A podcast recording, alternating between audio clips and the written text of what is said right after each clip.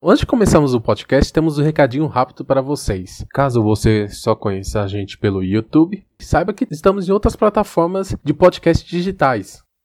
Nós estamos no Anchor, no Spotify e no Google Podcasts. Então você pode acompanhar a gente na sua plataforma ou agregador mais conveniente para você. E além disso, caso você não conheça o nosso trabalho no YouTube, o link estará aqui na descrição, assim como das nossas outras redes sociais. Agora vamos para o podcast.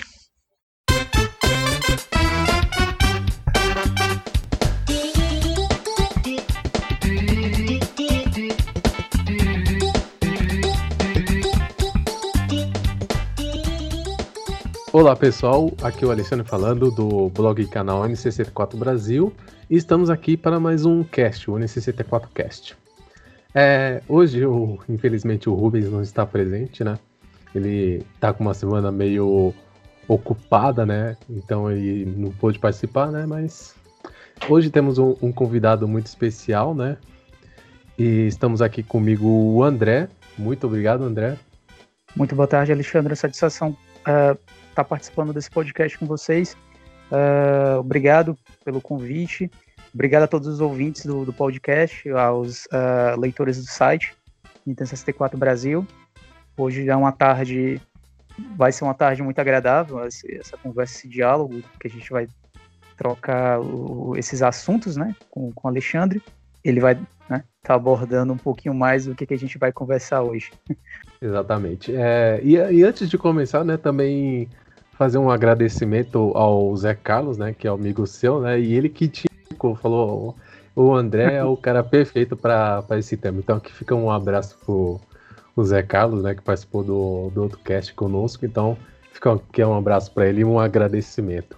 Eu que agradeço demais, porque a gente já conversa há um, há um bastante tempo comigo e com o Zé Carlos. Foi uma, uma grata surpresa. Eu não imaginava que, modéstia parte do, desse meu trabalho, desse meu conhecimento, e eu admito que não, não é o perfeito, a gente aprende todo dia, mas foi uma enorme satisfação ter recebido essa indicação e estar aqui presente hoje com vocês, né? Estarmos discutindo sobre esse assunto, né? Sobre emulação. Espero da melhor forma possível estar adicionando na informação, é, talvez coisas que muitos saibam ou não, mas eu espero ser o mais didático possível, tá, vamos dizer assim, trazendo à luz, né, alguns detalhes sobre o mundo da emulação que para muitos uh, podem não pode ser, digamos assim, algo que não vale a pena ou algo que vai contra né, o hábito geral, né, de que é ligar o console, colocar o cartucho, colocar o CD,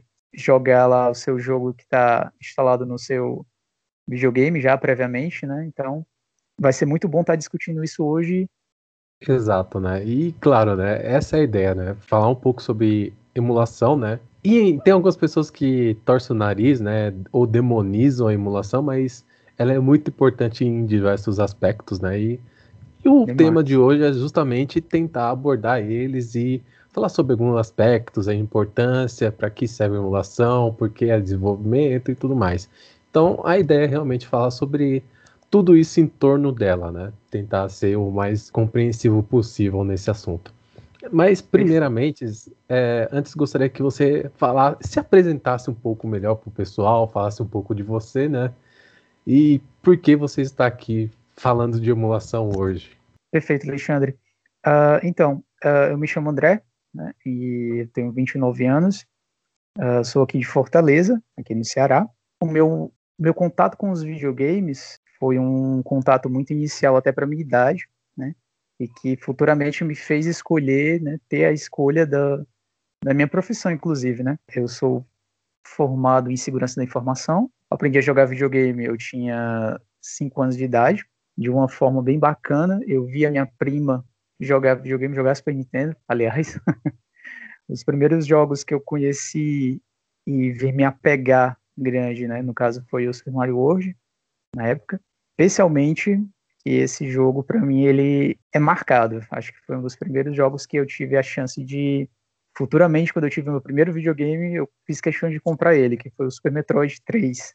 Então eu vi ela jogando aquele jogo, eu tinha era pequenininho, eu tinha uns 5 anos, então era muito bacana, era muito legal. Me apaixonei por aquilo e nunca mais larguei. É, eu não conheço em nenhum momento, em nenhuma discussão no, no, dia a dia das pessoas com quem eu tenho contato diariamente, ou com pessoas que eu venho a conhecer, como por exemplo essa oportunidade, né, de que a mim foi dado, né, pelo Alexandre, né, indicado pelo José Carlos. Então, eu gosto de discutir sobre videogames, eu gosto de, de passar o que eu sei, do que eu, do que eu aprendi, do que eu convivi, né, porque graças a ele foi onde eu me descobri na minha área de TI, então, eu acumulei uma bagagem de muito tempo, né? Lendo por aí, fóruns, é, jogando, aprendendo, mexendo também. Eu não digo que eu sou bom né, em consertar um videogame, talvez, mas até onde eu consigo, os que eu tenho aqui comigo, os idosos que funcionam ainda aqui direitinho, graças a uma manutenção leve, e eu sempre dou neles, então é isso. É, esse sou eu, muito obrigado. Para o site, né, Nintendo 64 Brasil, o Nintendo 64 também é um console especial para mim. Né? Eu não tive ele tanto na infância, eu tive ele agora, é, digamos, no início dos anos 2000, então a onda do Nintendo 64 já tinha caído um pouco, mas nem por isso eu deixei de encontrar a qualidade de que foi o console na época, né? E claro, vai ser também um dos motivos, né, da nossa discussão sobre emulação, então, é, sejam muito obrigado a todos que, que estão, é, venham a escutar. Né? Vou estar aqui para a gente trocar essas ideias com o que eu aprendi nesse decorrer dos anos. E claro, né, é interessante porque a área de videogames, não só moderna, mas a área retrô, sempre tem algo novo aparecendo, aprendendo, algo interessante acontecendo, alguma notícia, alguma novidade que sempre intriga, pega a gente. Sempre tem Bastante. algo, muita coisa. É, é muito constante. É uma coisa que, se você pensar, tipo, 5 anos ou 10 anos atrás e pensar nos avanços que tivemos hoje, é algo impressionante que você fica de boca aberta até. Então, sempre tem muita coisa nova aparecendo. Bem, mas vamos entrar no assunto em si, né, que é a emulação. A ideia realmente é falar, tentar abordar o mais básico possível, até algumas coisas um pouquinho mais avançadas sobre emulação, certo?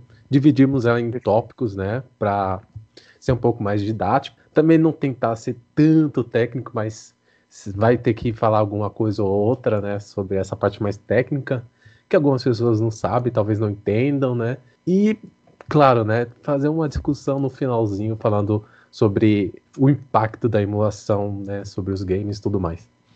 Então, primeiramente, temos que começar pelo básico, né? O que seria emulação?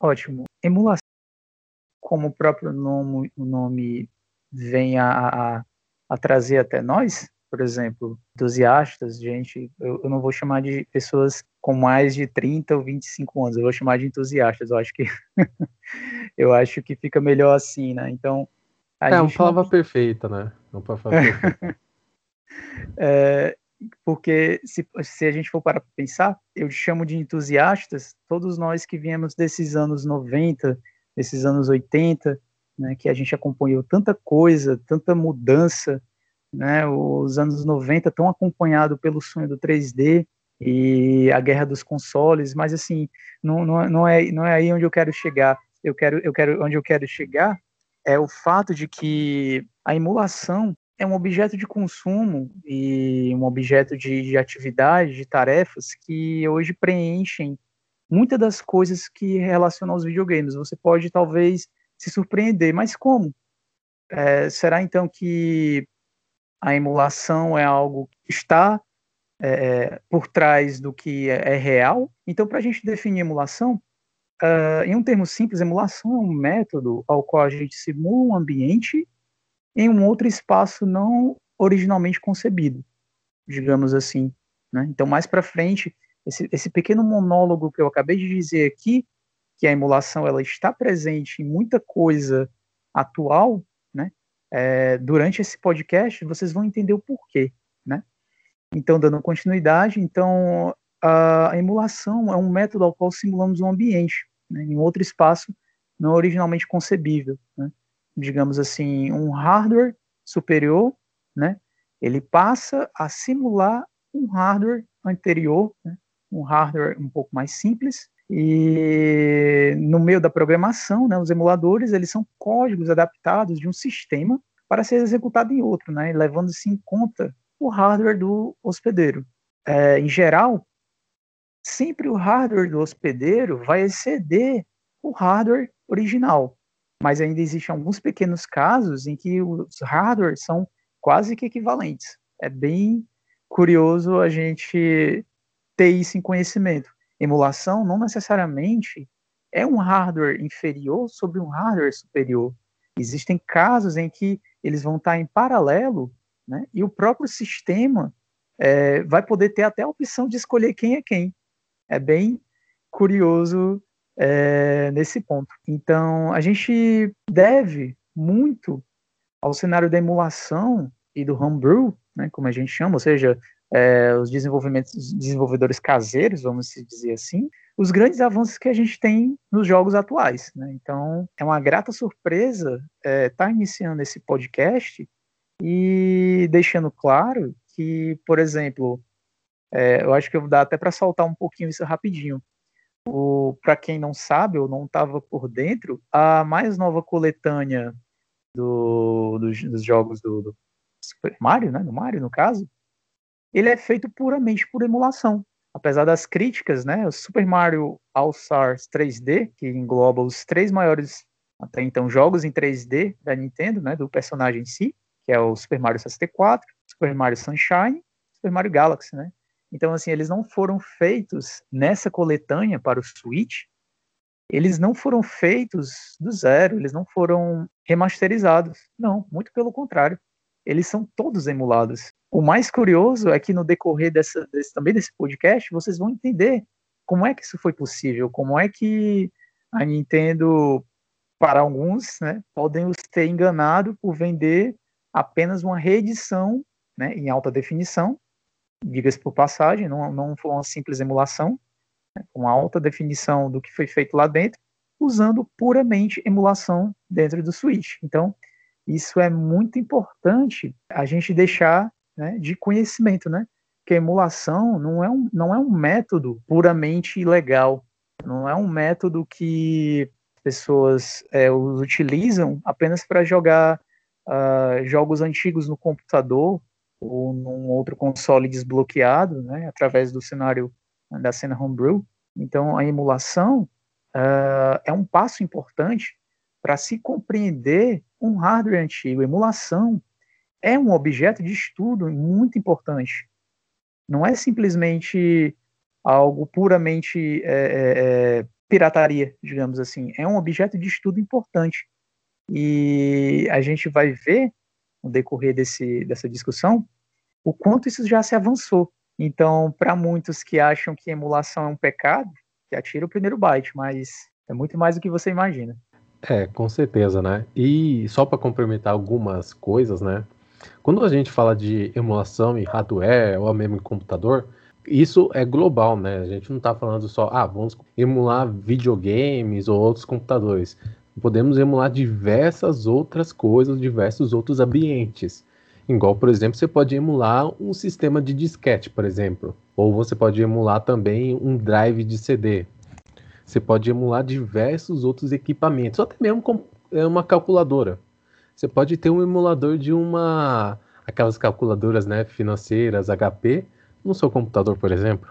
Você pode ter diversos diversos outros hardwares emulados, não é necessariamente só outra máquina. Então, só pontuar isso, né? Tipo, emulação é algo bem mais amplo, né? A gente só está dando um enfoque é, especificamente na emulação de videogames, no caso, né? Que videogame é um computador, querendo ou não. Mesmo que não tenha um teclado, não tenha um mouse, não tenha algum outro periférico assim igual de um computador, ele é um computador na, na sua alma, né? E um outro aspecto, né, que sobre a coletânea do Mario, não é uma novidade, diversas outras coletâneas já foram lançadas muito antes e elas eram emulação do mesmo jeito. Então, tipo, não é novidade. Eu mesmo tenho aquela coletânea do GameCube, que é o Sonic Mega Collection e todos os jogos lá são emuladores. Tudo lá é emulado, não tem isso da época do GameCube. Então não tem nenhuma novidade em relação à emulação em si, sendo vendida numa coletânea. Já acontecia tipo diversos anos. Tipo, só foi novidade mesmo ver a Nintendo fazer algo assim no escopo do Mario, né? Porque a coletânea anterior, que era o do, do, do Super Nintendo, né? Que é o All Stars, eram recriações. Nesse caso é realmente emulação. Mas basicamente é isso, né? Tipo, vamos falar mais sobre emulação de videogames em si. Mas emulação realmente é algo mais grande que engloba muito mais coisas. Mas como objeto de estudo, realmente ela é importante, né? E como você já começou a falar um pouco sobre isso, né? Quais seriam os objetivos da emulação? Por que precisaríamos emular um hardware?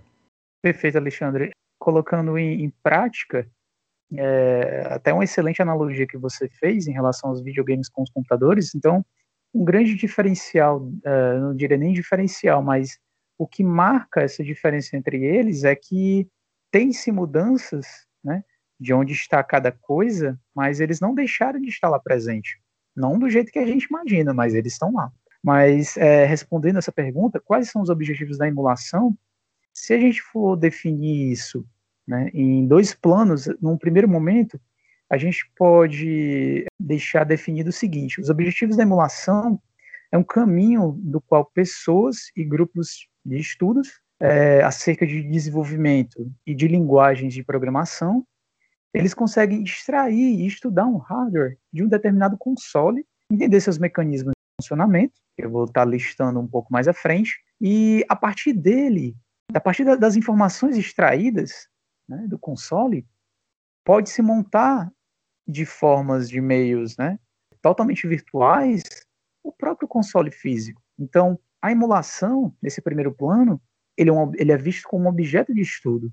Então, o objeto de estudo, ele advém de pessoas, de comunidades, de grupos, né, totalmente independentes.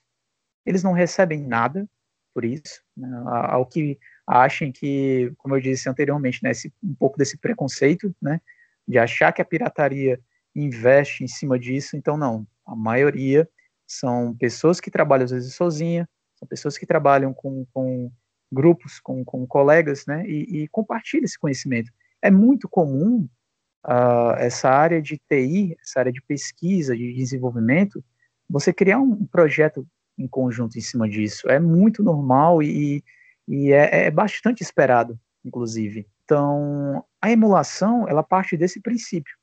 Em primeiro momento, ele é um objeto de estudo, um objeto de estudo de um console. Então, uh, a partir desse objeto de estudo, tem-se uh, de início né, entender o seu funcionamento, né, que é o que eu vou uh, explicar em pontos. Né? Então, é a inicialização, a execução do jogo, a depuração, as falhas e as vulnerabilidades. Esses dois últimos, né, esses dois últimos pontos, é onde se apoia, digamos assim, aonde que a emulação sai do seu papel de estudo e entra num ponto que daí já abraça é, outros conjuntos de pessoas que estão interessadas em estudar vulnerabilidades, não apenas só o console, mas vulnerabilidades sim, uh, sobre o console. Então, uh, nesse quesito, esses dois últimos pontos, falhas e vulnerabilidades, é, são um outro objeto de estudo. Mas, no geral, se a gente se ater ao nosso objeto principal, objetivo principal, aliás, Vamos conversar mais sobre emulação como objeto de estudo, seguindo a, a, a ideia de como ele funciona, né? A abertura, divulgação de resultados e, propriamente dito, o lançamento de um console funcional é o ponto máximo da releitura do console físico, não é? É, pelas pessoas que se dedicaram, né, em parte da vida, né, estudando, é, é discorrendo desse objeto de estudo e numa abordagem final, a preservação desse console. Então, assim, por décadas a gente viu consoles surgirem, né, terem o seu ciclo de vida encerrado, né, e tendo sido continuado, né, de forma virtual, né. Dentre eles a gente pode citar o Atari, o Nintendinho, né, o NES, enfim, vários, né, vários consoles, eles são preservados através desse estudo. A gente tem nessa primeira, nesse primeiro plano né, o objetivo que é o estudo do console, entender o funcionamento e, por fim, a preservação dele. É, e claro, né, quando falamos né, nessa questão do da questão do legado do console, da história dos videogames, tudo mais, a preservação é muito importante porque querendo ou não, videogames eles não vão durar para sempre. Mesmo que você cuide bem dele, em algum momento ele vai parar de funcionar.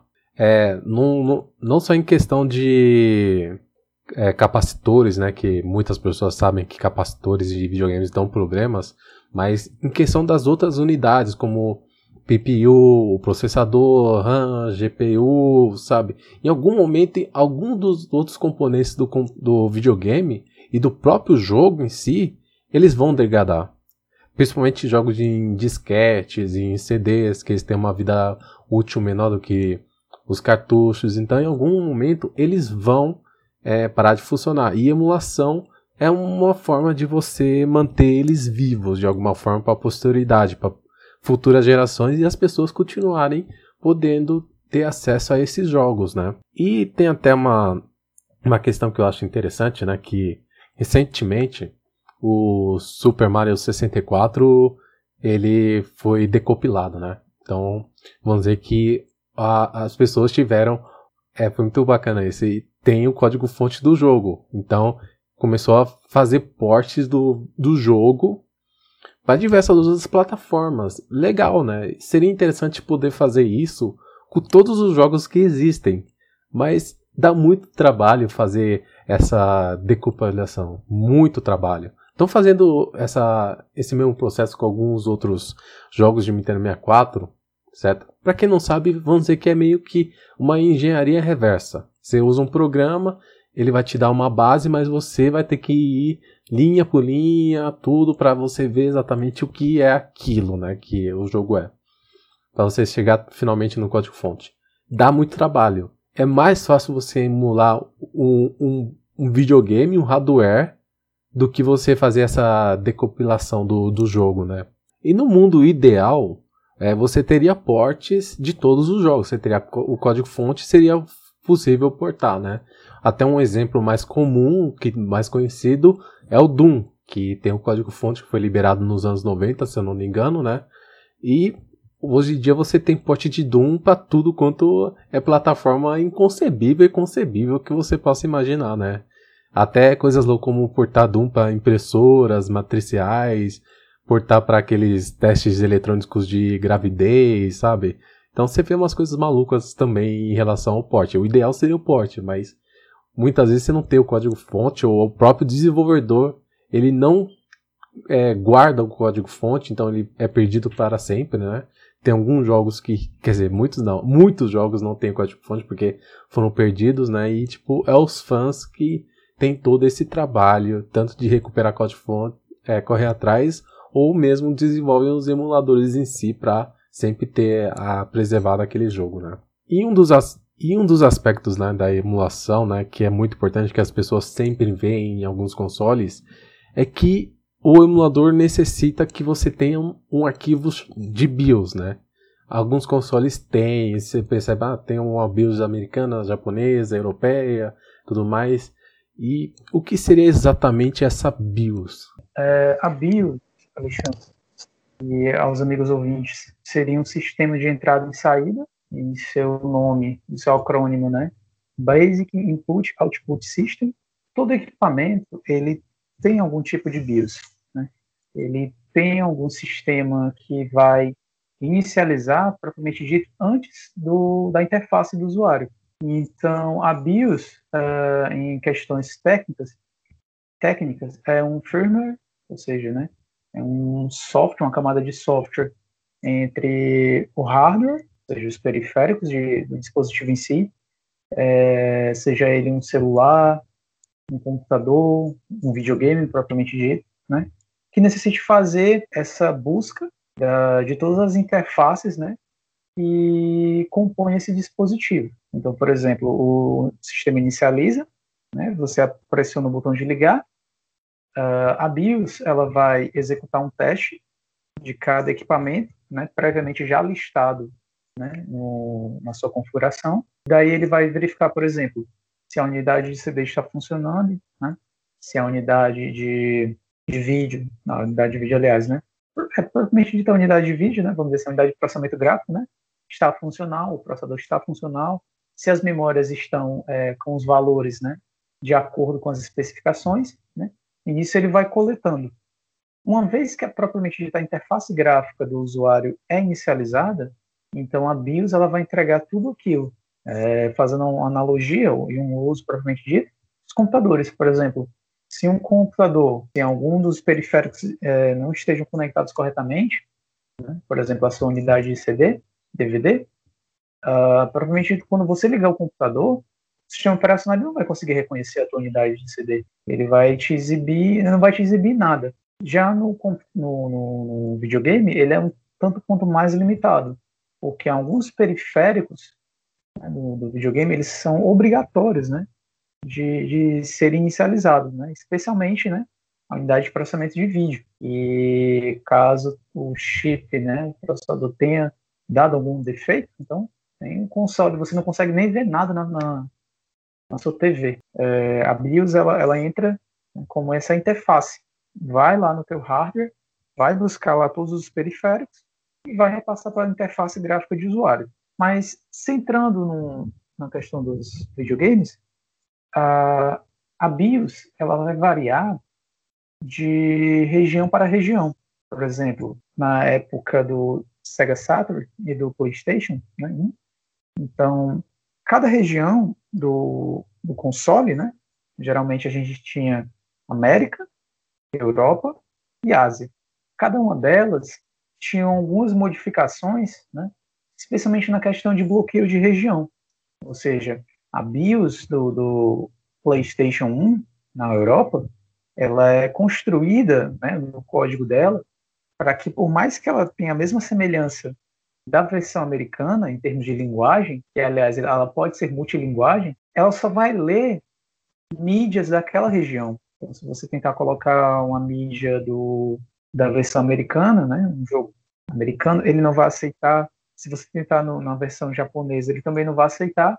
E vice-versa para todos os outros regiões, né, os equipamentos por, por região. Então, daí é um dos objetivos que vem a BIOS. Né? Até então, para a época. Né? Hoje em dia, a maioria das BIOS não tem mais esse tipo de controle. Eles não veem mais necessidade de controlar o mercado, porque isso era uma forma de controlar o mercado. E a particularidade também da BIOS, uh, a versão do Saturn. Né? Então, ele tinha uma diferenciação na introdução, na inicialização, né? Na versão japonesa e na versão americana, dependendo da, também da versão né, da build, né, dessa BIOS. Né, é, a inicialização era diferenciada, então era é algo interessante né, de, de, de, se ver.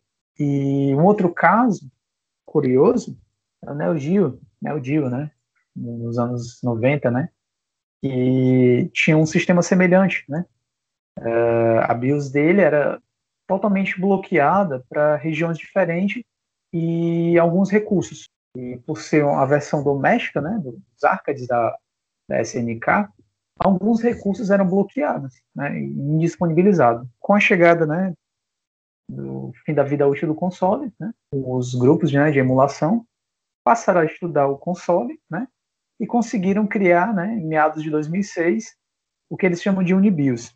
É uma BIOS única, ao qual você pode gravar em um, um EEPROM e instalar um console. Com isso, você vai ter total liberdade, né, em questão de, de bloqueio por região, e você pode, por exemplo, uh, adicionar recursos, né, é, trapaças, né, é, que só são disponíveis na versão de arcade, né, não, não tinha na versão doméstica. Além de que você pode jogar né, os jogos de qualquer região no console. Então, é um exemplo bacana né, de como a BIOS, é, é, através dos grupos de emulação, né, pode ter um benefício grande. Né? No caso, né, o Geo foi algo inesperado, digamos assim. claro, sabia dessa popularidade, mas, por exemplo, consoles como PlayStation 1, Sega Saturn, não se chegou a esse nível. Infelizmente, hoje a gente não tem uma BIOS customizada para os dois, né? Mas, é, felizmente, né, a passos largos, né, a emulação caminhou bastante bem no lado dos dois, né, especialmente é, o PlayStation 1 aqui no Brasil. Exatamente. E, claro, né, não chega a ser via das regras, falar a verdade, mas é, você notará que muitos consoles eles têm, vamos dizer, uma animação quando você liga, ou ele vai ter um sistema operacional básico lá.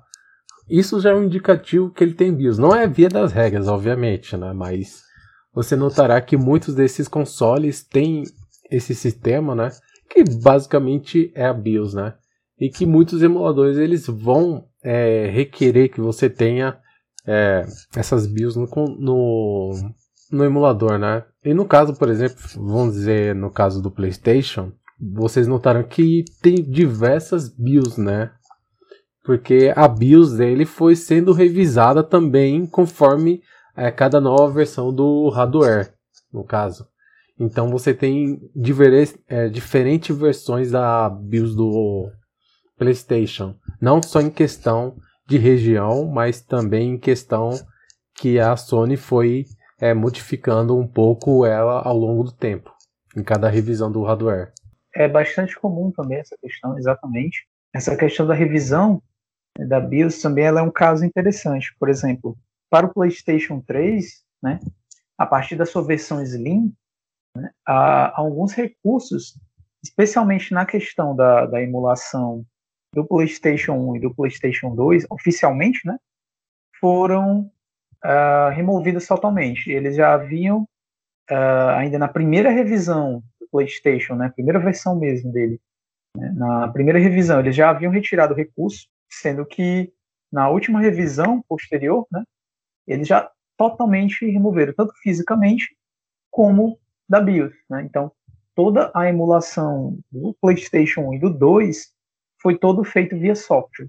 Não havia mais nenhum resquício né, na BIOS do PlayStation 3 em Slim né, e Super Slim que conseguisse ler nativamente mais os jogos do PlayStation 1. Né? Então, não houve mais nenhum resquício né, em relação a isso, né? o que é uma pena, né? perda grande. Porém, os times de emulação, o pessoal em campo, né, conseguiu reverter isso, né, através dos desbloqueios, né, do console, né. Então, daí, apesar de que o recurso já não se encontra mais na, na BIOS, então, através de software, eles conseguiram reaver isso daí. Então, você pode jogar PlayStation 1, PlayStation 2 no seu PlayStation 3, né? Nas últimas revisões. Exatamente, né? Um caso bem interessante. Então, é por isso que muitos emuladores eles requerem que você tenha arquivo de BIOS. E, então é algo. Muitas vezes você pode até encontrar packs de BIOS também, mas não chega a ser o caso. Mas é basicamente essa é a BIOS, né? E passando então já para outro assunto que também está um pouco relacionado também, seria as ROMs e as ISOs. O que exatamente seriam elas? Assim como a gente precisa da BIOS propriamente dito, é necessário que para os emuladores né, propriamente dito, é necessário que haja o jogo em si propriamente dito. Então, para isso, uh, os times de emulação eles geram o que chamamos de dumps, ou seja, eles geram né, uma imagem um para um de, de um jogo em cartucho, né, que são as ROMs. Podemos dizer que, em seu acrônimo, né, Read Only Memory, ou seja, uma memória de somente leitura, mas para esse caso não é bem a mesma coisa, digamos assim, relacionada à, à, à computação. Né? A ROM é, é um estado único né, do jogo que foi dumpado de um cartucho. Então, através dele, os times de desenvolvimento, além de testarem os seus emuladores, né, para muitos as ROMs, né, e também as ISOs, a qual vou explicar mais à frente, é uma forma de preservação né, da mídia propriamente dita, do jogo propriamente dito. Dezenas até milhares de jogos antigos, né, hoje em dia só é possível a gente ter conhecimento deles, né, ter contato com eles através né, do dump, através da criação né, em modo digital dos cartuchos né, e CDs, né, DVDs, Blu-rays, né, enfim, todo tipo de mídia. Então a ROM ele vai ser uma compilação dos dados presente no cartucho e requer um equipamento específico para cada console. Né, não, não é basta, não, não, não, funciona só, digamos assim, ligar alguns fios e pronto. É, cada um deles tem uma forma de se extrair né, o seu conteúdo. Né? No caso da ROM, cada console tem né, o seu formato. É, eu até gostaria de interromper você, desculpa, só para acrescentar uma, uma, informação, já que você falou nisso, né? Não deixar de relacionar isso com o Nintendo 64. Perfeito. Porque, que algumas pessoas podem até notar que alguma, alguns jogos elas vão encontrar em formatos totalmente diferentes, né?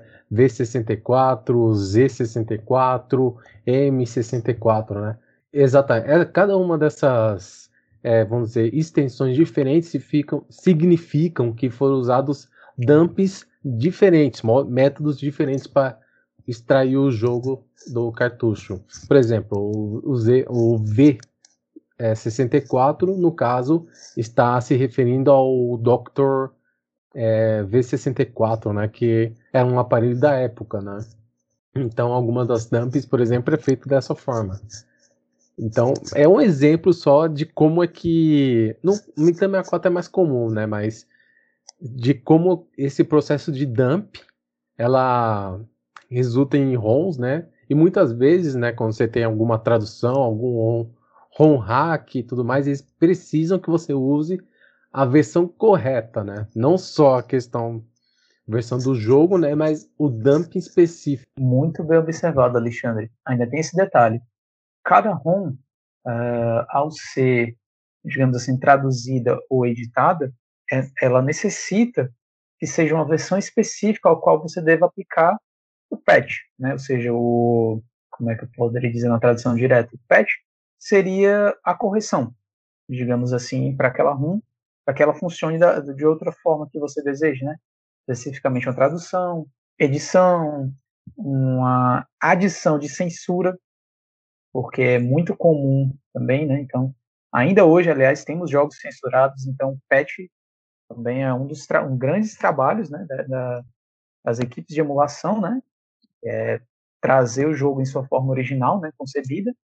Então, cada ROM e, ou ISO, elas são dumpadas por equipamentos diversos, né, ao qual podem produzir extensões diferenciadas, por exemplo, como você falou do Nintendo 64, Z64, V64, N64, e até então são as que é mais usuais. Né?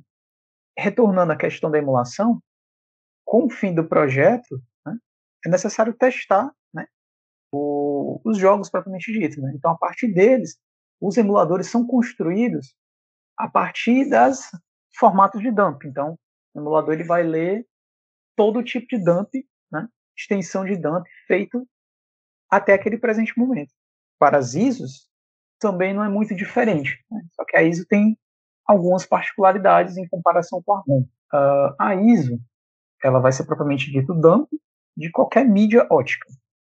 CD, DVD, Blu-ray, né? Então, uh, ele vai criar um arquivo único, né, que é a ISO, propriamente dito, né?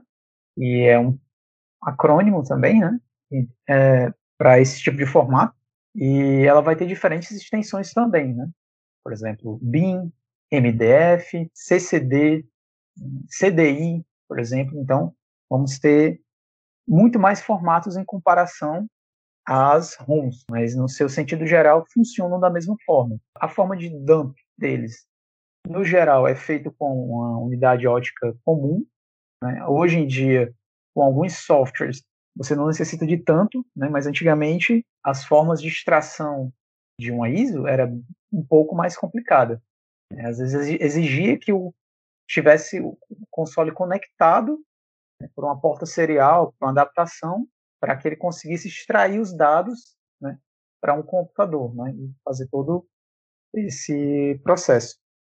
Hoje em dia não, hoje em dia é bem mais simples. Mas assim, o maior diferencial da ISO para ROM é que a ISO você consegue extrair, visualizar os seus arquivos, mas não necessariamente os fontes, né? mas sim arquivos já é, compilados. Mas você pelo menos tem essa liberdade. A ROM, você vai necessitar de programas específicos para cada tipo de ROM, né? ou cons para console, né? Para que você consiga ter acesso ao seu conteúdo, né? E não necessariamente também um fonte, né? Aliás, não, né? nem vai ser o fonte. Vão ser só os, os arquivos compilados, né? Que pode não ter tanta, vamos dizer assim, interesse para alguns, né? Em questão de facilidade.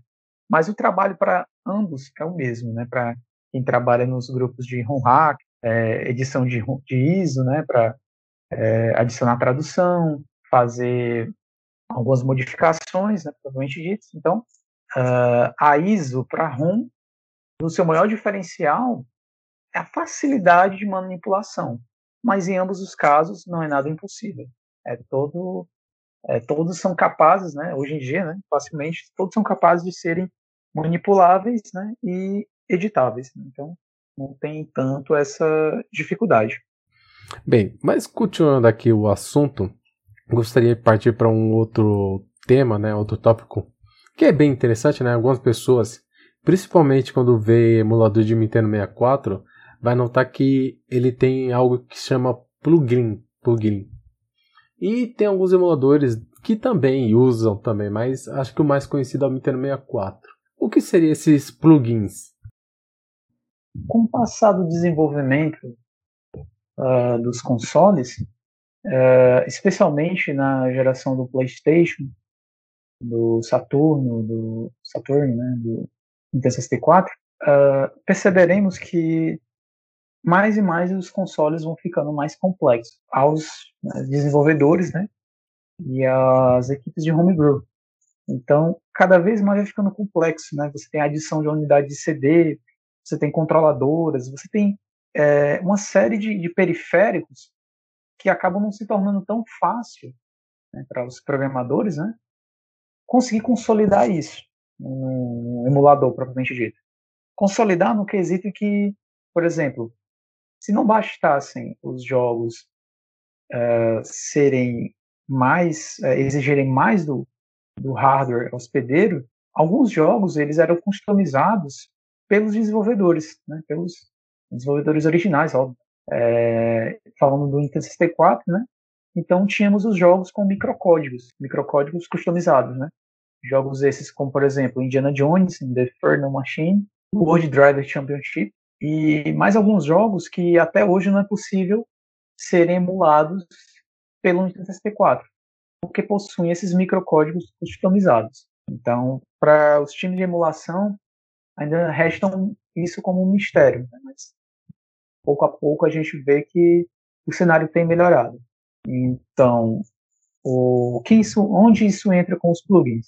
Né? Então, com essa diferenciação e com a complexidade de cada vez mais ter que construir uma build, né, que abarcasse todas essas diferenças, essas customizações, então surgiu a ideia de se criar os plugins.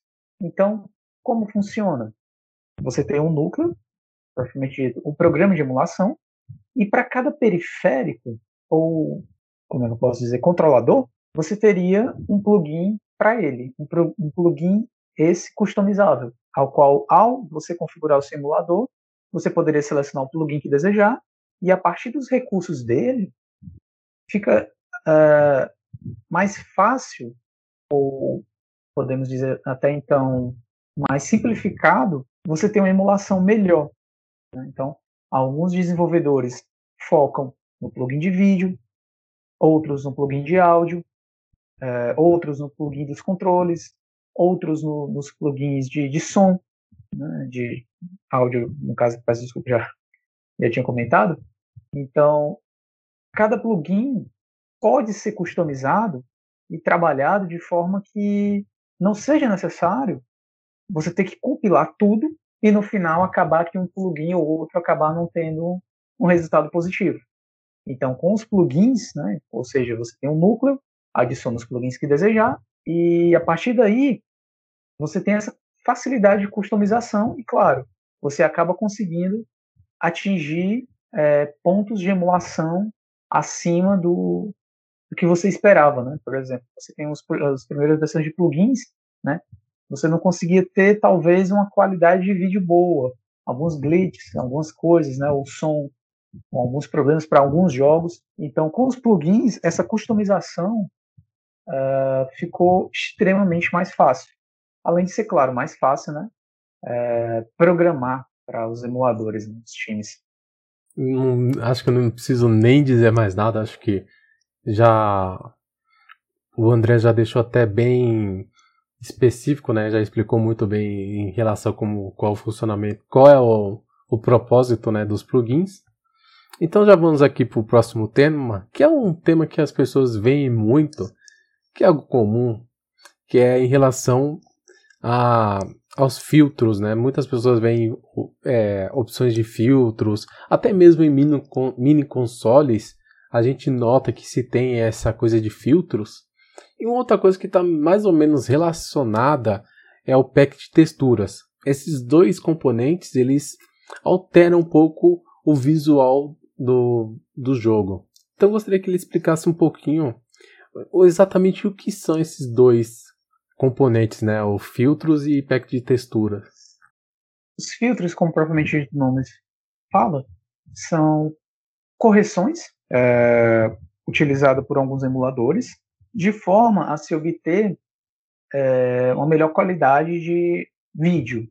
Mas também é comum termos é, packs de filtros também de áudio, mas é mais comum né, termos os chamados filtros de né, packs de filtros. Né? Então, o que, que, eles vão fazer? Eles vão melhorar a qualidade é, de imagem né, de um determinado jogo. Em qual sentido? Por exemplo, para monitores mais antigos, né, os chamados PVMs, né, então você, com alguns consoles, vocês conseguiam, uh, e com cabos específicos, uh, você era capaz de ter uh, o que chamamos de scanlines, né, as linhas, né, interpoladas, né, então são linhas de, de, de sinal de vídeo que trazem uma qualidade de imagem superior. E com os emuladores, né, é possível também se obter esse tipo de efeito nas scanlines, né? É, deixa a qualidade de vídeo mais interessante, né? Isso chega a tornar mais atrativo né? para quem é, se sente mais nessa sente bem, né, com jogos retrô e vê toda aquela mesma fidelidade que se tinha, né? Então, é, um grande exemplo com relação aos filtros, né, são as scanlines, né? Assim como filtros é, é, de luz para alguns jogos que não tinham esse recurso, né? Então, uh, são totalmente customizados. É, uma, é um mundo, vamos dizer assim, de opções que você pode ter se utilizando filtros. Né? Então, na questão de qualidade de vídeo, você acaba tendo uma, uma releitura de algo visto né, em uma TV, em um monitor, você consegue reproduzir uma fidelidade enorme dentro dos emuladores. Né? Então, os times é, se desdobram bastante, né? especialmente nos consoles antigos. Né? Não, ainda não tinha, se tinham essa uh, qualidade de vídeo que a gente tem hoje em dia, né? que é o HDMI, né?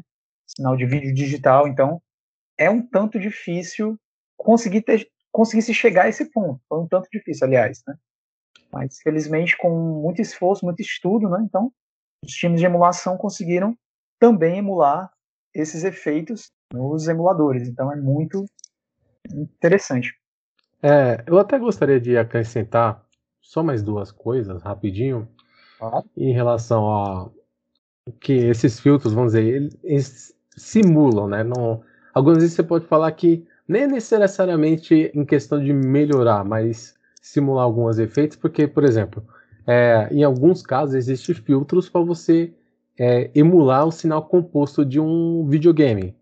Então, a, ou seja, eu quero, por exemplo, ver o sinal composto de um Super Nintendo, por exemplo, como seria? Você vai emular. A qualidade, obviamente, que não será a melhor do que se você fosse simular um efeito RGB, vamos dizer assim, né? Mas você pode simular.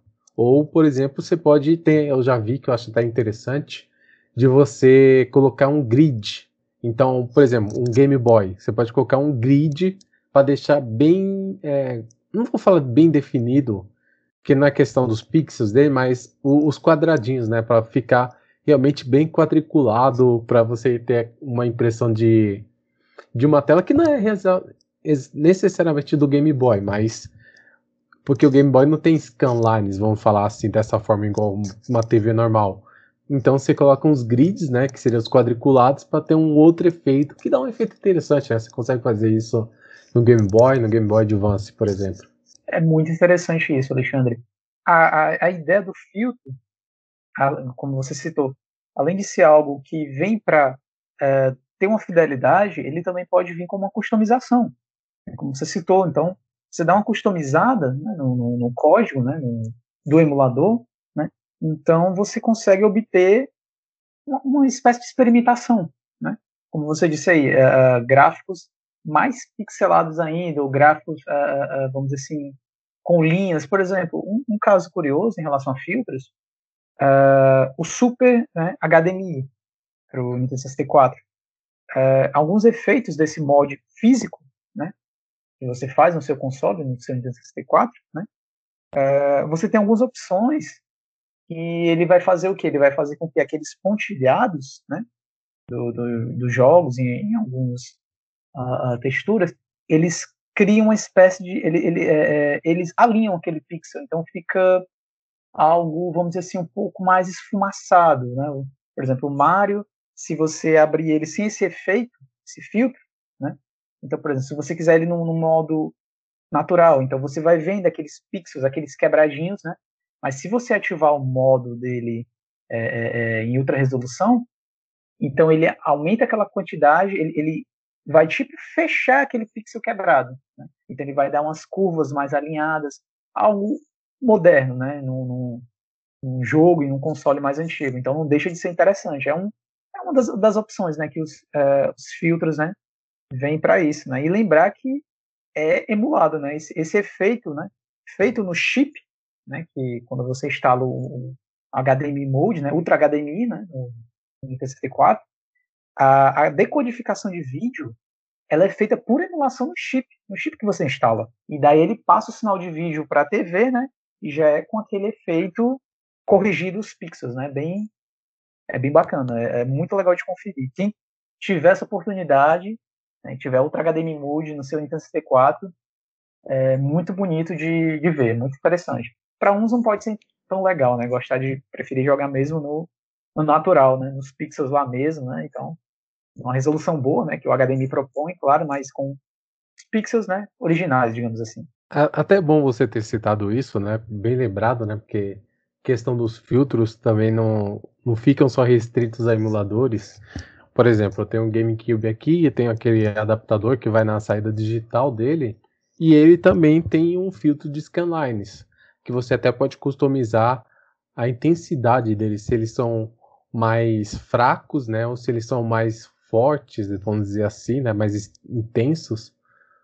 E tem alguns casos até mesmo que tem mods que ele controla um controle de gama, porque muitas vezes para você compensar a imagem que ficou um pouco mais escura com os, com os scanlines, esse gama vai dar um, uma iluminada maior na imagem para não ficar tão escura, né?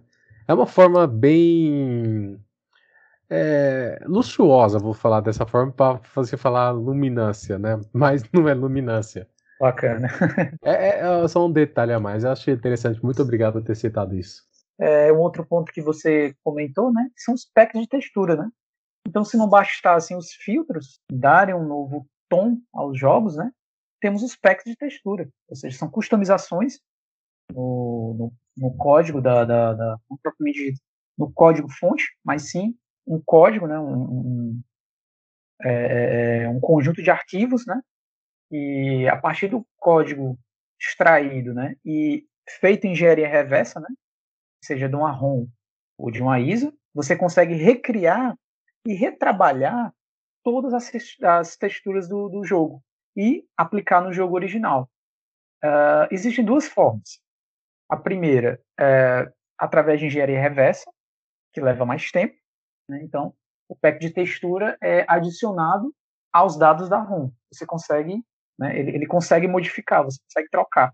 E O outro modo, que é o mais curto e rápido, é através dos arquivos externos à ROM.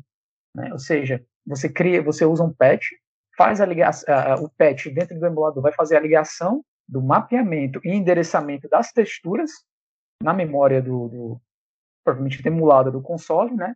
E com isso ele vai trocar as texturas, né, originais pelas texturas customizadas, que geralmente, né, se sobressaem melhor do que as originais, né, caso a intenção seja dar um upgrade em imagem, né, provavelmente dito. Ou então você pode customizar, você pode colocar o Sonic no lugar do, do Mario, né, Super Mario 64, enfim. É, é, um mundo de ideias, né, que você pode customizar o seu jogo, os é, desenvolvedores, o cenário homebrew, né, se aproveita disso, né, e retrabalha tudo isso aí com os packs de textura, né. E até, já que você citou isso também, falar que teve um, o Mario 64 foi decopilado recentemente, conseguiram o código-fonte. E uma das texturas que fizeram que eu acho muito interessante, ficou muito legal, é de substituir o modelo né, dele para lembrar mais parecido o modelo do Mario da época, né, que das promoções, né, dos folhetos e tudo mais, deixar ele mais próximo do que, vamos dizer, entre aspas, ele deveria ser do que foi no jogo final. Ficou bem interessante. Apesar de eu estar mais acostumado com o modelo original, mas ainda assim é bem interessante ver o modelo do. É o mesmo modelo que você vê na label do jogo, tá lá no jogo. É bem interessante ver isso. Não consegue ver ele de outra forma, né? Mas não deixa de ser interessante, né? De ver essa leitura original, né? Do, de como ele ele se saiu, né? Como ele, ele, ele teria, deveria ter saído originalmente. E falando em emulação, né, e emuladores atuais, tem um emulador, quer dizer, um emulador não, né, mas é um, algo bem interessante que é o RetroArch. RetroArch, nós usamos muito eles em, em diversas formas, né? E o que seria o RetroArch? É, o RetroArch ele entrou como uma, uma forma de unificar diferentes emuladores é, em um sistema operacional. Então, o RetroArch ele, ele, ele chega a ter uma, uma, uma, digamos assim, uma certa complexidade. Eu acho que a palavra certa não seria nem, nem complexidade, mas sim é, assimilação de diferentes plataformas em um, único universo, digamos assim, um único né, meio, né? Então, o RetroArch ele entrou como uh, um grande repositório né, de emuladores, né, que teve suas versões é, portadas para diversos consoles, né? Então, você tem o RetroArch no, no Linux, você tem o RetroArch no Windows, uh, você tem o RetroArch no, no, PSP, você tem o RetroArch no PS3, no, no Switch, né, no Xbox, enfim, é uma é, é foi uma visão né, gigantesca de é, criar um, um, repositório único, um sistema operacional único, voltado exclusivamente para emulação. E é um sistema robusto, diga-se de passagem, porque dentro do RetroArch você vai encontrar diversos recursos, você adiciona o seu, seu core, né, seu núcleo, né, ou seja, você tem um RetroArch, né, é, sem nenhum emulador, você adiciona o que você quer, a partir disso você pode é, é, adicionar recursos. Né? Então, por exemplo, você tem o Super Nintendo, então você tem os emuladores de Super Nintendo para o RetroArch. Então, você vai ter diversos módulos customizados. Você vai ter, por exemplo, o SNES 9X, que é o projeto de desenvolvimento de emulador do Super Nintendo mais duradouro até agora. Né? Então, você vai ter diversas definições do SNES 9X para o que você quer por exemplo, a gravação em, alta definição de, de partidas, uh, com filtros diferenciados, com packs de textura para alguns jogos diferenciados. Uh, e tudo isso você consegue customizar dentro do RetroArch. É muito uh, interessante é, é, a gente colocar esse, esse é, essa peça de emulação né, nesse, nessa, nessa nossa discussão, porque o RetroArch ele simboliza a união de diversos projetos. Então, é, é muito interessante é, é, citar ele, um grande repositório, multiplataforma, veio para unificar todo mundo. né? então para é, é, é, facilitar, para unir. Então, o projeto do RetroArch né, veio para isso, né? veio para ficar. Essa questão, né? O RetroArch ele é gratuito, né? Ele é, ele é código aberto também, né? Exatamente, ele é código aberto, não, não, não tem nenhum custo. Então uhum. você pode desenvolver para ele também. É, é, um, é um open source, é um, é um modelo aberto. Então não existe barreiras. A única questão é que não se pode comercializar, né? Um projeto que você não tem como ter nenhum é, fim lucrativo, né, em cima dele, mas a sua contribuição é bem-vinda é, em qualquer nível né, de desenvolvimento, seja da adaptação de um, de um console, né, de um emulador de console para ele, ao próprio código em si, né, do, do, do núcleo principal do RetroArch. Então, é muito bacana ter isso daí. Como você falou, né, cada emulador, vamos dizer que é o core, né, você pode baixar separadamente cada, cada um deles, você vai ter funcionalidades diferentes para cada um dos cores, né, e ele é portado para diversos sistemas, tanto você pode pensar até mesmo um, um GameCube também tem um, um RetroArch, o Wii tem um RetroArch, então cada um tem uma versão dele, né? E até mesmo o Raspberry Pi, que é um produto muito usado para emulação, ele os sistemas do RetroArch, quer dizer, os sistemas usados no, Raspberry Pi usam RetroArch como, por exemplo, o esqueleto, né? Eles muitas vezes eles têm um, um, um sistema um, de navegação, né, todo um sistema totalmente diferente é, de aparência. Mas a emulação em si ainda é RetroArch lá dentro, né?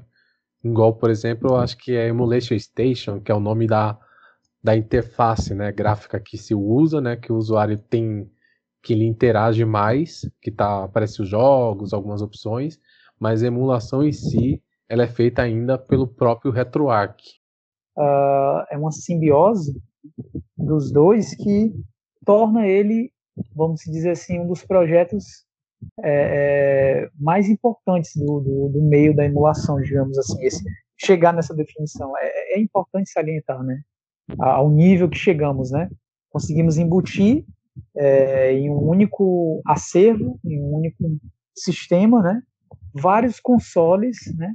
e dentro de cada um deles a gente tem um, um, um, pequeno universo né, onde a gente pode customizar eles. Então é, é importante né, a gente colocar isso em pauta né, né nessa, nessa nossa discussão. Né? O RetroArch, ele, sem dúvida, ele é um, um grande, uma grande uma confluência né, esperada né, desse, desse meio.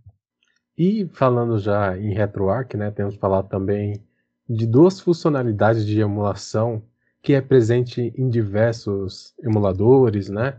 Até mesmo em algumas coletâneas mais modernas é, já colocaram isso, ou até mesmo aqueles consoles, os mini consoles, é o save state, né? E o rewind, que é o retroceder, vamos dizer entre aspas, né? E como é que funciona é, esses, essas duas funcionalidades? Então, Alexandre, Uh, o save state ele até então está presente há bastante tempo na emulação, né? Então, para quem já jogou um Super Nintendo no, computador, com os SNES, com SNES 9X, ou qualquer outro emulador, mas eu sempre gosto de citar o Super Nintendo porque ele é o mais simples, eu acho que foi onde mais todo mundo é, teve esse contato, né? Então, o save state, né, o, é, o salvamento de estado, o que, que ele vai fazer? É, ele vai capturar aquela, aquele momento, aquela posição né, do jogo em si. Né? Como é que seria essa captura? Quando o usuário pressiona uma tecla, né, a tecla que você define para salvar o estado daquele jogo, então o emulador vai capturar algumas informações. Informações essas, por exemplo, uh, o endereçamento de RAM, é, cenário e diversos outros elementos e atributos e vai gerar um posicionamento daquilo, né? propriamente dito o arquivo de save state. Né? Então, é, é interessante frisar que o save state é um recurso que não é simplesmente uh, voltar né, para aquele momento onde ele foi salvo. Tem todo uma questão lógica por trás disso, não é simplesmente tirar uma foto e voltar para aquela foto, né? É, é, vários atributos, né? por exemplo, a posição do personagem, a fase, o cenário, é, em qual parte da, da, é, é, da memória, né? Se encontra isso daí, né? E a partir disso daí, o emulador ele captura. Já o, o, o recurso do rewind, né? Rewind, rewind né? Uh, ele vem como uma forma de desfazer, diferentemente do save state, né, que é, uma, é, uma, é um ponto salvo, não há como se desfazer aquilo, né? Já o rewind, rewind né, ele vai é, salvar uma posição, né, um, um segmento do, do jogo, então você vai conseguir desfazer cada é, uma sequência até onde ele se iniciou e até onde ele você definiu para ele parar. Né? Então você inicia é, uma espécie de captura do momento. Então é, você vai escolher a posição é, aonde ele parou, que é onde você quer. Vamos dar um exemplo? Uh, num jogo de corrida, digamos que você já está chegando é, na parte final do jogo. Uh, com o recurso rewind, você vai salvar esse ponto, né, um, inicial, né, vamos dizer assim, alguns quilômetros para o fim da corrida, a última volta, e você vai iniciar o rewind. É, num determinado momento, você terminou a corrida, só que em um ponto você acabou batendo o carro né, e o oponente te ultrapassou. Então, com o rewind, você vai conseguir voltar parte a parte até aquele segmento antes de você ter batido o carro, né? E o oponente ultrapassou e daí você consegue é, retomar de onde você parou. Então veja a diferença. O save state é um estado único, não tem, você não consegue ter um sequencial, né, digamos assim, para ser selecionado. E o rewind, né, você vai ter vários sequenciais a partir de é, de onde você começou a capturar né, e até onde ele parou. Entenda como rewind, como rebobinar uma fita. Praticamente isso. Você vai rebobinar uma fita.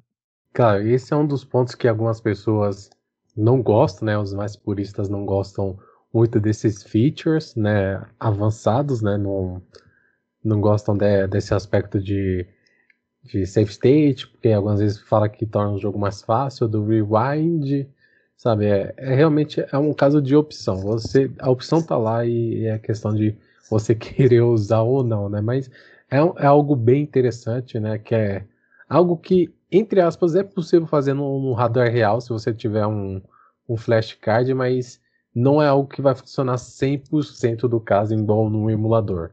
No emulador funciona isso bem mais precisamente, né? Num flashcard nem sempre vai funcionar 100% um, um feature, né? Uma algo assim, né? Tão igual um emulador funciona perfeitamente.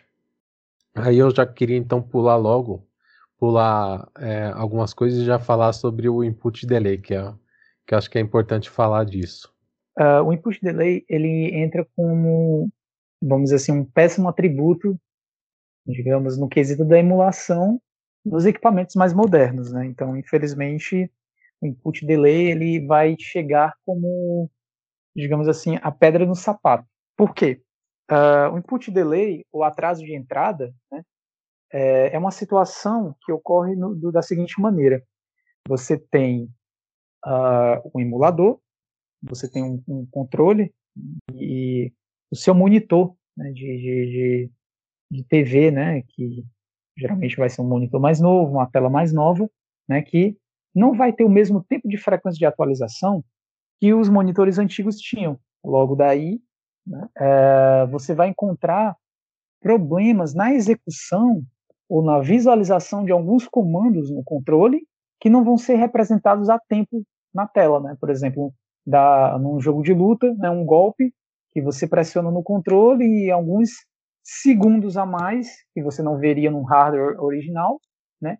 Ele surge na tela. Então, uh, o input delay é uma pequena pedra no sapato, mas felizmente ela também é contornável, né? Existem métodos, né?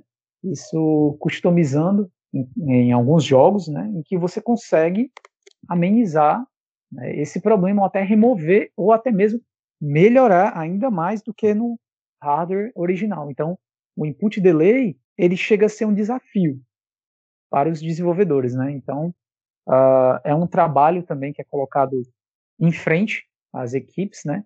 Sempre é, melhoram cada vez mais, né?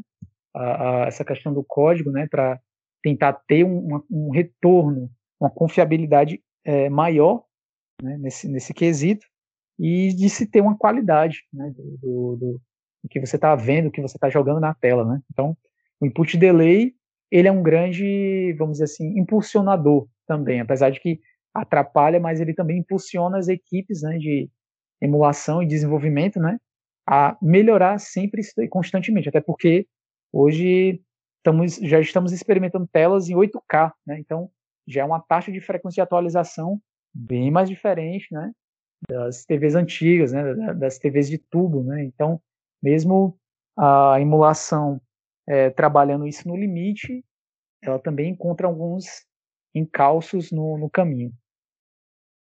Em relação à, à latência, né?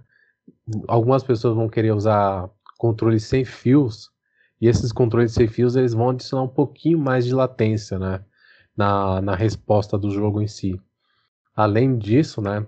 Você tem a questão das telas, né? Que tem algumas telas elas são feitas, né? Tem monitores gamers que são pensados para ter uma latência um pouquinho menor, né, na resposta, enquanto TVs mais comuns, elas vão ter até mesmo alguma vez a opção de jogo para desativar alguns recursos da TV para também tentar diminuir essa latência, um, sendo o um, um menor possível, né?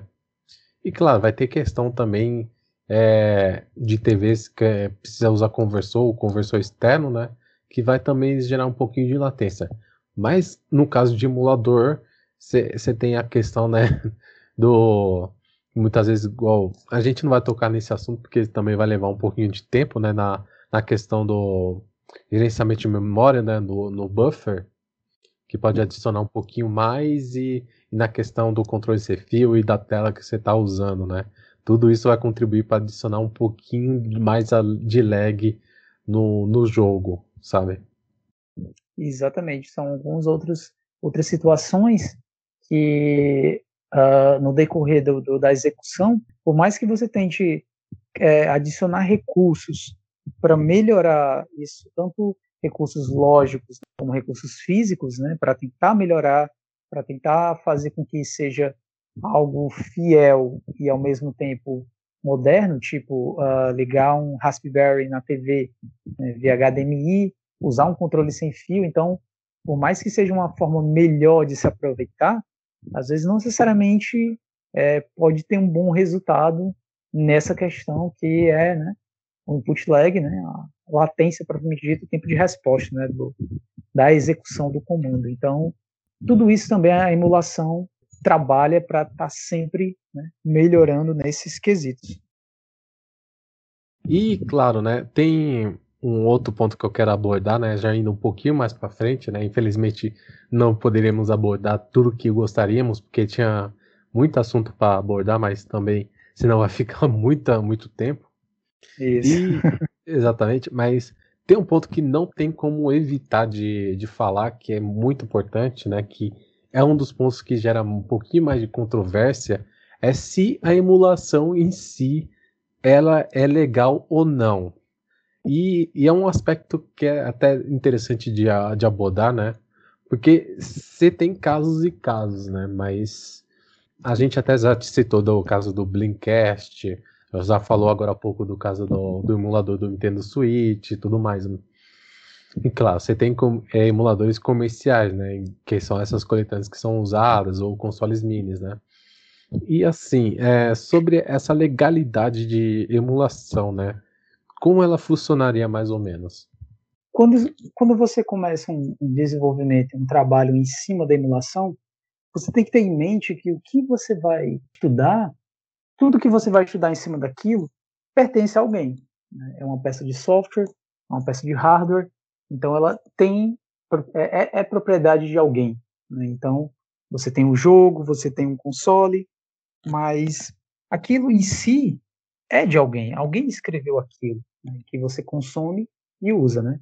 Então, a emulação, ela se torna um meio legal, é endossado por leis, quando ela é feita para estudos, ou seja, você vai estudar o código, você vai é, buscar informações, né, estudar e criar algo paralelo daquilo. Então, é endossado. As leis permitem né, que esse tipo de situação ocorra, né, de você extrair, fazer dumps né, dos jogos, uh, uh, uh, extrair os dados de cada EPROM né, do, do, console, hoje em dia das memórias NAND, né, flash do, do console, né, para entender ele. Então, isso é permitido, isso é válido. Então, muita coisa daí é, é, é importante surgiu disso, né? Então, ela se torna errante, ela se torna errada no momento que você é, cria um código uh, não customizado, ou seja, você simplesmente copia o código, cria algo comercial e tenta lucrar em cima disso. Então, é um caso que realmente inflige patentes, né? inflige é, é, é todo um dano? Moral, digamos assim, né? de propriedade né? de alguém, além de que suja ainda mais esse cenário né? de estudo voltado para isso. Então, a emulação ela é legal, ela é sustentada, ela tem base, mas o uso dela de forma inconsequente, incorreta, para ganhar dinheiro em cima, aí realmente é errado. Então, tem-se essa diferença, né? Então, deixar claro que a emulação ela é um estudo. Quando ela, quando ela deixa de ser estudo e passa a ser comercializada, então, realmente ali se torna é, um meio totalmente ilícito, né? E que os grupos abominam e evitam ao máximo né, esse tipo de situação. Então, deixar claro que emulação é importante, a emulação tem que ser abraçada, tem que ser conhecida e, acima de tudo, né, é, se deixar de lado esse preconceito, né, esse medo né, de achar que porque o emulador não tem o mesmo valor que um hardware original, não se tem a mesma fidelidade, né, então Emulação ele vai muito mais além disso. Né? Então é mais interessante deixar de lado todos esses medos e abraçar a emulação. Né? Então conhecer um pouco mais dela, como é que isso, isso funciona, né? Então é importante deixar isso registrado, né, para todos, né, para todos os fãs, né, e ouvintes, né, do o quão importante a emulação é para todos nós, né? E tantos grandes exemplos que a gente tem aí, né, de como ela é bem aproveitada, né? e que só quem ganha somos nós. E, e claro, né, falando um pouquinho mais, até mesmo amarrar um pouquinho mais sobre esse assunto, né, lá, pra, lá no, logo no começo a gente falou sobre a BIOS. A, a BIOS, no caso, ela é um código proprietário da empresa, né, que criou ela, certo? Correto. E, e assim, vocês, vocês até vão notar, né, igual a gente falou, que emuladores geralmente eles tá, tem o emulador sim, mas ele, geralmente ele não inclui uma BIOS, certo? Geralmente o desenvolvedor deixa a BIOS, no caso, para o próprio usuário buscar né, na internet. Ou algumas vezes Exato. ele pode fazer uma engenharia reversa, ou seja, ele estudar é, ou como funciona o hardware e tentar fazer uma BIOS própria dele, certo? Mas ele não pode em nenhum momento usar uma BIOS é, original de um videogame, que é algo proprietário de uma empresa, né? É, uma, é um código de, da, da empresa que criou. Ou mesmo, claro, né? No caso da Nintendo, você tem o caso do código do TNRS, os códigos do, do SIC, como eles funcionam, do PIF e tudo mais. Então, isso daí é protegido por lei. Então, isso é da Nintendo, ela que usa, e você não pode vamos dizer, entre aspas, usar né, ó, esse código. Mas se você for entender como se usa e, e recriar uma BIOS só sua, é legal, não tem nenhum problema, certo?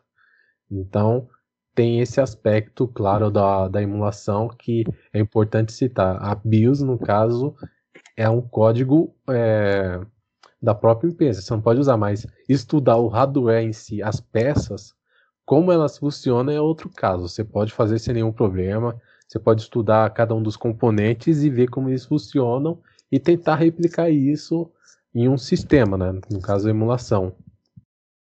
Exatamente, Alexandre. Você fez uma síntese né, do, do nosso apanhado até agora perfeitamente. Então, não é proibido estudar, não é proibido conhecer o hardware em si, tentar replicá-lo. Errado é tentar ganhar sobre isso ou se utilizar né, do código totalmente extraído. Né? Então, uh, deixar claro né, que tem que ter, existe essa noção. Né? E que nem tudo que você encontra por aí né, foi fruto da pirataria, foi fruto de estudo. A pirataria vem na, na, na, forma de pessoas que não têm escrúpulos, na, na, forma de pessoas que não têm ética, né? E que só quer lucrar, né? Com é, uma forma de estudo, não de jamais de, de é, quebrar empresas, né? Roubar é, esse tipo de coisa das empresas. Então, é interessante, né? É, deixar essa síntese clara, né? todos os ouvintes aqui no podcast. Exato, né? E, claro, né, deixar também claro, né, uma situação que aconteceu recentemente. Não vou entrar também em detalhes nesse caso em específico, né, mas todo mundo sabe que recentemente teve os vazamentos, né, os leaks em relação a alguns códigos da Nintendo em si, né?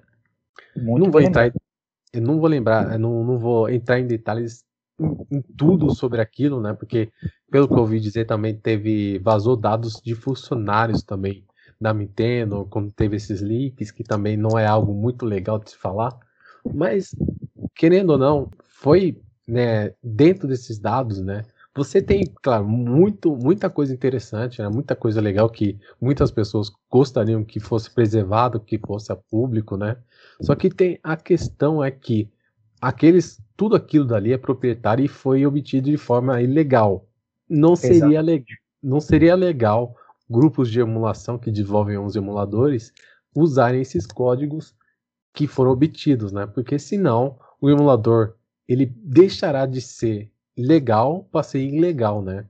Aí a Nintendo poderia muito bem ir atrás de um, de um grupo de emulação e, e ir atrás e baixar, né? O, fechar o, o projeto em si.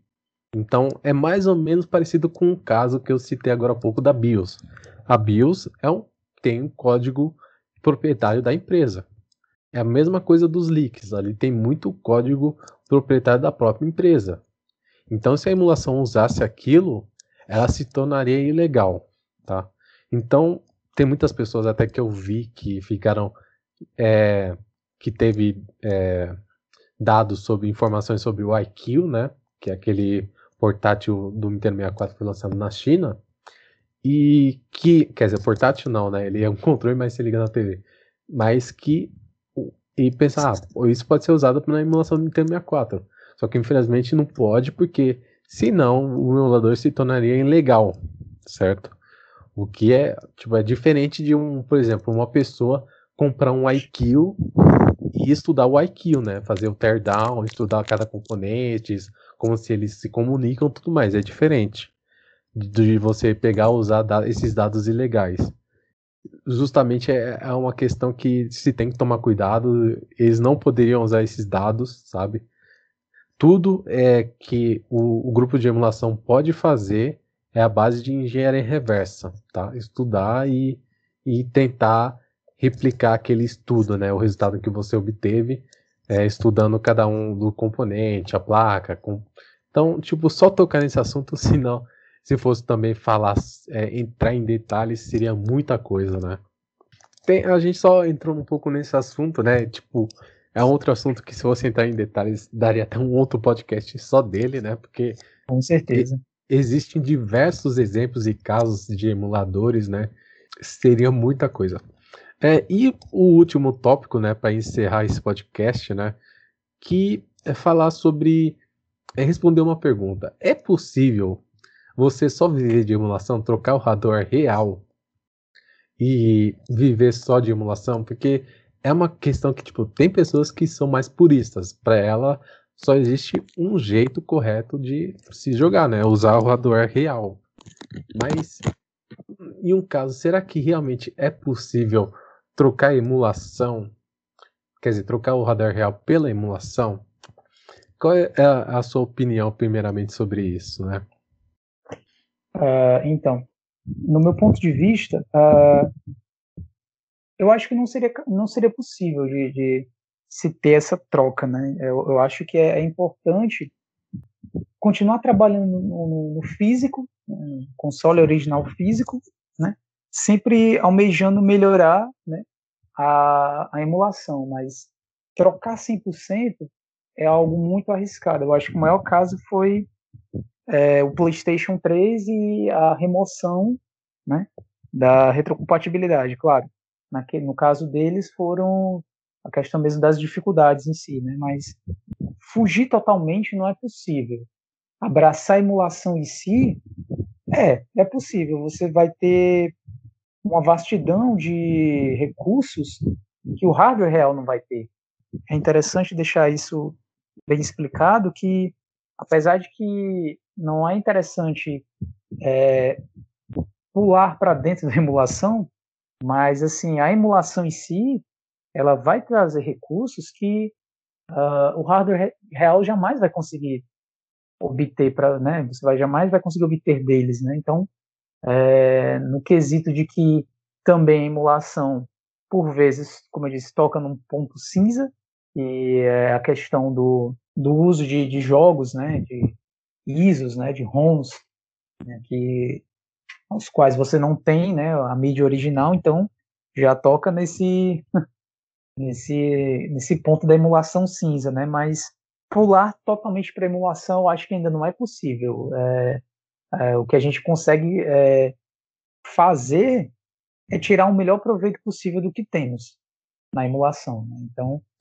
É, e, e claro, né? Que assim, cada, cada sistema, né? Cada hardware, ele tem uma particularidade e isso influencia na emulação algo que a gente não se não entrou tanto em detalhes, né? Porque tem, tem alguns videogames que são melhores emulados e tem outros videogames que não são tão bem emulados, né? Podemos citar como o Inter 64, o Sega Saturno, o PlayStation 2, como alguns dos casos mais conhecidos que o emulador ainda não está naquele nível igual de outras plataformas, igual de outras plataformas, né? Você vai ter alguns recursos que o hardware real tinha, algumas vezes não é tão possível replicar isso perfeitamente, igual o Transfer Pack do Nintendo 64, né, que é algo bem específico do hardware.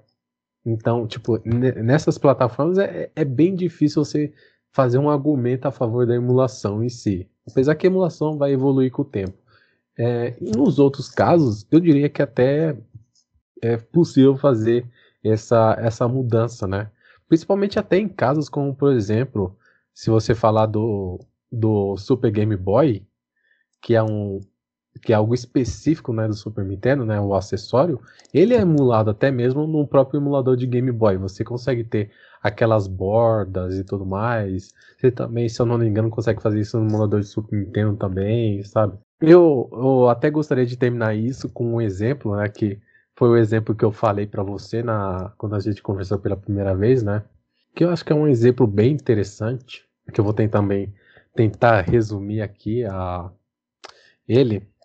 Eu gosto muito e acompanho muito competitiva do Super Smash Bros Melee, o jogo do GameCube. Perfeito. Até hoje, eu tipo assim, até hoje eles jogam em torneios, né? Eles usam TV de tubo. E é algo normal, né? Ou eles usam GameCube ou eles usam Wii, né? Na, nos torneios. É bem raro usar uma TV moderna, né? Mesmo se você vê uma Evo, a última, as últimas Evos que o, o Smash Melee esteve na presente, você vai ver que ainda assim eles estavam usando uma TV de tubo lá para fazer as jogatinas, campeonato. E o que aconteceu, né? Também existia um, um online no Smash Melee, né, que era feito pelo computador, no emulador do Dolphin, que funcionava da mesma forma que os outros jogos online funcionavam, né, que é baseado em delay, delay based.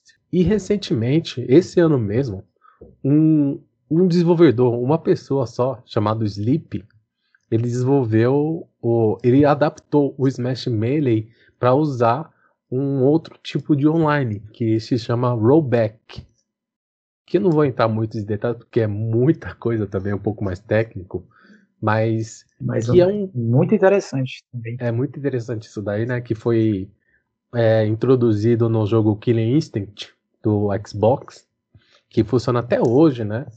Que é um, um online totalmente diferente do, do Delay Based, que melhora a experiência né, do online. Ele diminui o delay do jogo. E assim, se você for jogar esse novo online do Smash Melee usando rollback, claro, você vai usar um emulador específico do GameCube, né? Que foi desenvolvido para isso. Você vai usar um controle, um adapta aquele adaptador de controle do GameCube que você usa no Nintendo Wii ou não, Nintendo Wii U ou no Switch, né? E tudo. Mas o mais impressionante é que jogando online, você tem geralmente um, mesmo jogando com uma pessoa tipo uma distância bem grande, você tem um, um delay de mais ou menos uns dois frames ou três frames, né? Depende muito da, da conexão e da distância que a pessoa tá, mas é um delay bem baixo. E se você jogar no hardware real do GameCube, esse delay offline, GameCube stock, né, original. O delay, ele é de 8 frames. É uma redução muito grande, né, de você pensar que os jogadores profissionais, eles estão jogando no emulador que vai ter menos delay. Claro, você tem que ter um setup todo preparado, um monitor preparado, um, um computador preparado, mas se você tiver um setup bom, você consegue obter um delay é, bem menor do que você teria no hardware real usando uma TV de tubo que seria, vamos então, dizer... quase uma, uma, desculpa até te interromper. Então a gente é. vê aí uma hibridização, né? Então a gente vê que a emulação ultrapassou né, o real e ainda conseguiu é, é, é, é se tornar mais fiel, né? Ainda que se utilize um, um pouco do, do, hardware real, né? Que no caso são os controles, né? Mas não deixou nada a desejar. Do contrário, conseguiu ultrapassar. Exato, né? E, e claro, né, se você tiver um computador muito bom, você pode é, pegar os gráficos e expandir para 1080p ou até um pouquinho mais. Acho que até consegue chegar a um 4K, você consegue melhorar a iluminação do jogo, né? As texturas, você consegue fazer umas melhorias gráficas no jogo, né? Mas você pode até ir um pouco mais baixo, caso dependendo do seu hardware, mas é, esse exemplo, e a gente está falando de jogadores profissionais, jogadores que jogam em TV de tubo, porque TV de tubo tem uma latência menor do que uma, uma tela moderna. Mas você vê que com esse, com esse rollback, com todo, todo esse trabalho desse desenvolvedor, ele conseguiu trazer uma experiência tipo que consegue perfeitamente substituir o hardware real em diversos aspectos. Porque você tem, não vou também entrar muito em detalhe, mas você também tem é, versões do Melee que são específicas para treinamento também. Muitas vezes você pode usar isso em emulador, seria mais fácil usar em emulador do que em hardware real. Mas você vê aqui um exemplo de algo que são, estamos falando de jogadores exigentes, profissionais, que estão extremamente felizes usando esse rollback, que eu não vi nenhum jogador reclamando desse modo. Então, em, em questão do, do radar real, eu até diria, em diversos aspectos, em quase todos, para falar a verdade, ele, é, ele, pode, ele é, pode ser melhor do que o radar real. Quase todos, né? Tem, pode ter alguma coisa ou outra que o radar real ainda poderia ser melhor, mas em, na maioria dos casos eu acredito que o radar, o emulador poderia substituir sim um, um videogame, tá? Tem, claro, questões é, específicas e, claro, tem a nostalgia em si que não poderia substituir totalmente, né? Eu mesmo falo isso e, tipo, eu tenho Nintendo 64 até hoje, então eu jogo nele, então...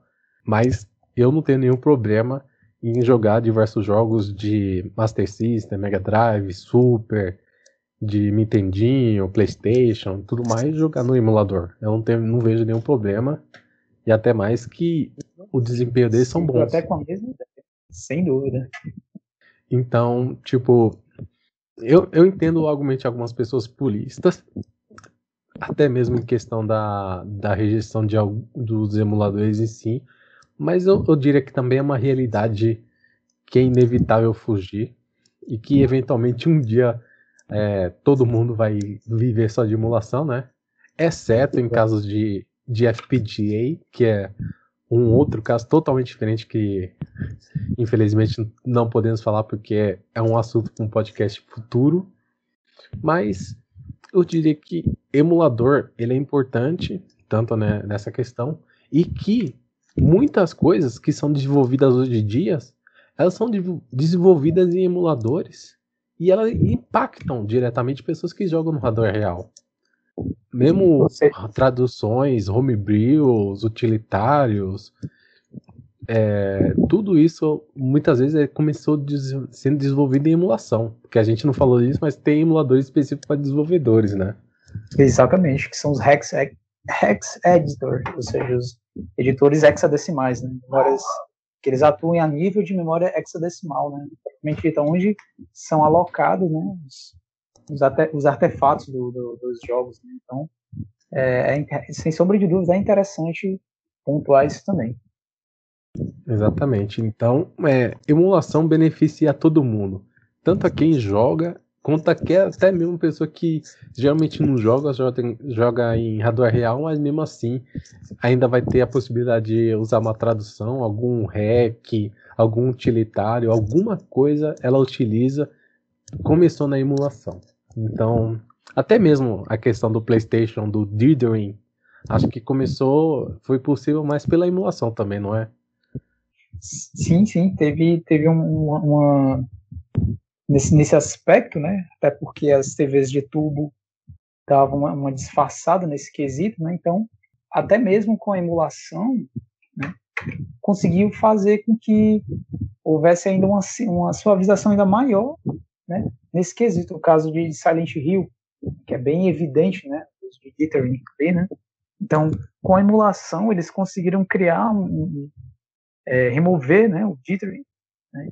E fazer alguns ajustes que tornaram o jogo ainda mais agradável.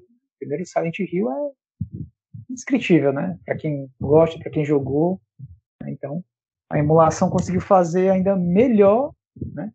do que ele já tinha, né? Apesar de que o dithering ali, a névoa toda ali, por conta, né, de na, durante a, o desenvolvimento do, do, jogo, né, um método de burlar a questão da falta de memória, né? Então criou-se aquela névoa e aí a névoa inevitavelmente teve esse esbarrão no, no dithering, né? Que a emulação conseguiu amenizar, né? E claro, né? Então, vemos aqui, né, que emuladores são muito mais úteis do que a gente imagina, né, em primeiro momento, né? Então, eu, eu gosto. É, é uma questão, e tem um, um, um, vídeo que eu assisti recentemente, né? Que até indiquei também pro, pro André aqui, que é sobre o. Eu esqueci o nome do rapaz, mas ele fala sobre emulação e uso comercial. E ele mesmo fala que quando a gente demoniza a emulação, a gente está relegando a preservação dos jogos para pirataria. Ou seja, a, preservação dos jogos poderia ser usada é, pelas pessoas, pelas empresas, pela própria Nintendo, pela própria Capcom, é, Konami, Sega, tudo mais. Poderia ser usado por essas empresas. Mas quando elas desprezam, quem, quem, quem tem que é, tomar essa responsabilidade seria a comunidade mesmo. Então, eu diria que é muito importante também não demonizar só a pirataria, entre aspas, só porque, ah, tá dando o jogo de graça. Não. Muitas vezes são por causa dessa comunidade que temos jogos preservados, que temos a, a, deco, a decopan, nossa, até travou aqui, a decopanização do, do Super Mario, né, que temos recentemente. Então, essa comunidade que é importante, que sempre traz inovações, é importante também pela preservação dos jogos. E elas precisam ser respeitadas, né? E conhecidas, né? Colocado em, em pauta, né? Como que a gente está fazendo aqui agora, né? mostrando que é, não são elas que prejudicam o mercado, né? são pessoas de, é, é de má índole, né? Que vão contra a ética, né? fazem com que se torne né, um mercado errado e legal, né? Mas que na verdade a emulação é um trabalho de estudo e muito importante. Exatamente. Bem, eu, eu até vou fazer uma coisa que é interessante. Isso não estava na pauta, né? Mas eu vou só citar isso. Eu vou até colocar depois isso na edição no ponto correto. Por quê? recentemente saiu o Xbox, né? O novo Xbox, o Series, tanto o S quanto o X. E claro, né? Logo que ele saiu, já vimos o poder do, do bichinho para emulação, né? E podemos dizer que é realmente impressionante. E até gostaria que você comentasse um pouco, né? Eu também vi o vídeo, mas gostaria que você comentasse um pouco sobre ah, o poder de emulação do Xbox novo. Isso é muito bacana da gente falar. Eu acho que, aliás, os dias corridos, né? Então, eu e o Alexandre, a gente debatia muito sobre isso, a gente vendo cada novidade é, alguns canais no YouTube é, abordando isso de forma muito técnica e bastante é, acessível, né? Mas, assim, não deixa de fugir aos olhos da gente aqui no podcast, né? Então, para o Xbox S, né, Series S, né, que é a versão mais simples, né, do, em comparação com o X, né, mas que está nessa nova geração, né, a Microsoft, desde 2016, uh, disponibilizava um recurso chamado Dev Mode, né, o qual você, com 20 dólares, você paga a, a, sua licença né, como desenvolvedor, mas óbvio, você não é obrigado a ser desenvolvedor. É, e a partir dele, você tem toda a arquitetura do software, via software, né, do, do Xbox, para desenvolver o que você desejar, e ainda melhor, né, em modo cross-plataforma, ou seja, o que você faz no Xbox, você vai conseguir executar no, no ambiente do Windows, né?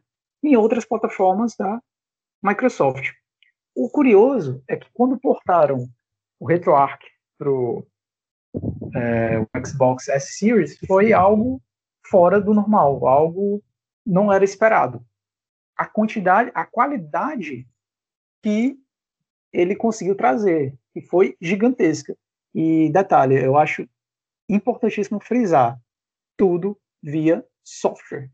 Então entenda, uh, o Dev Mode ele não te permite ter, até por questão de segurança, acesso a, aos recursos de hardware, né? I/O, né? Como a gente chama, né? entrada e saída do, do hardware, né?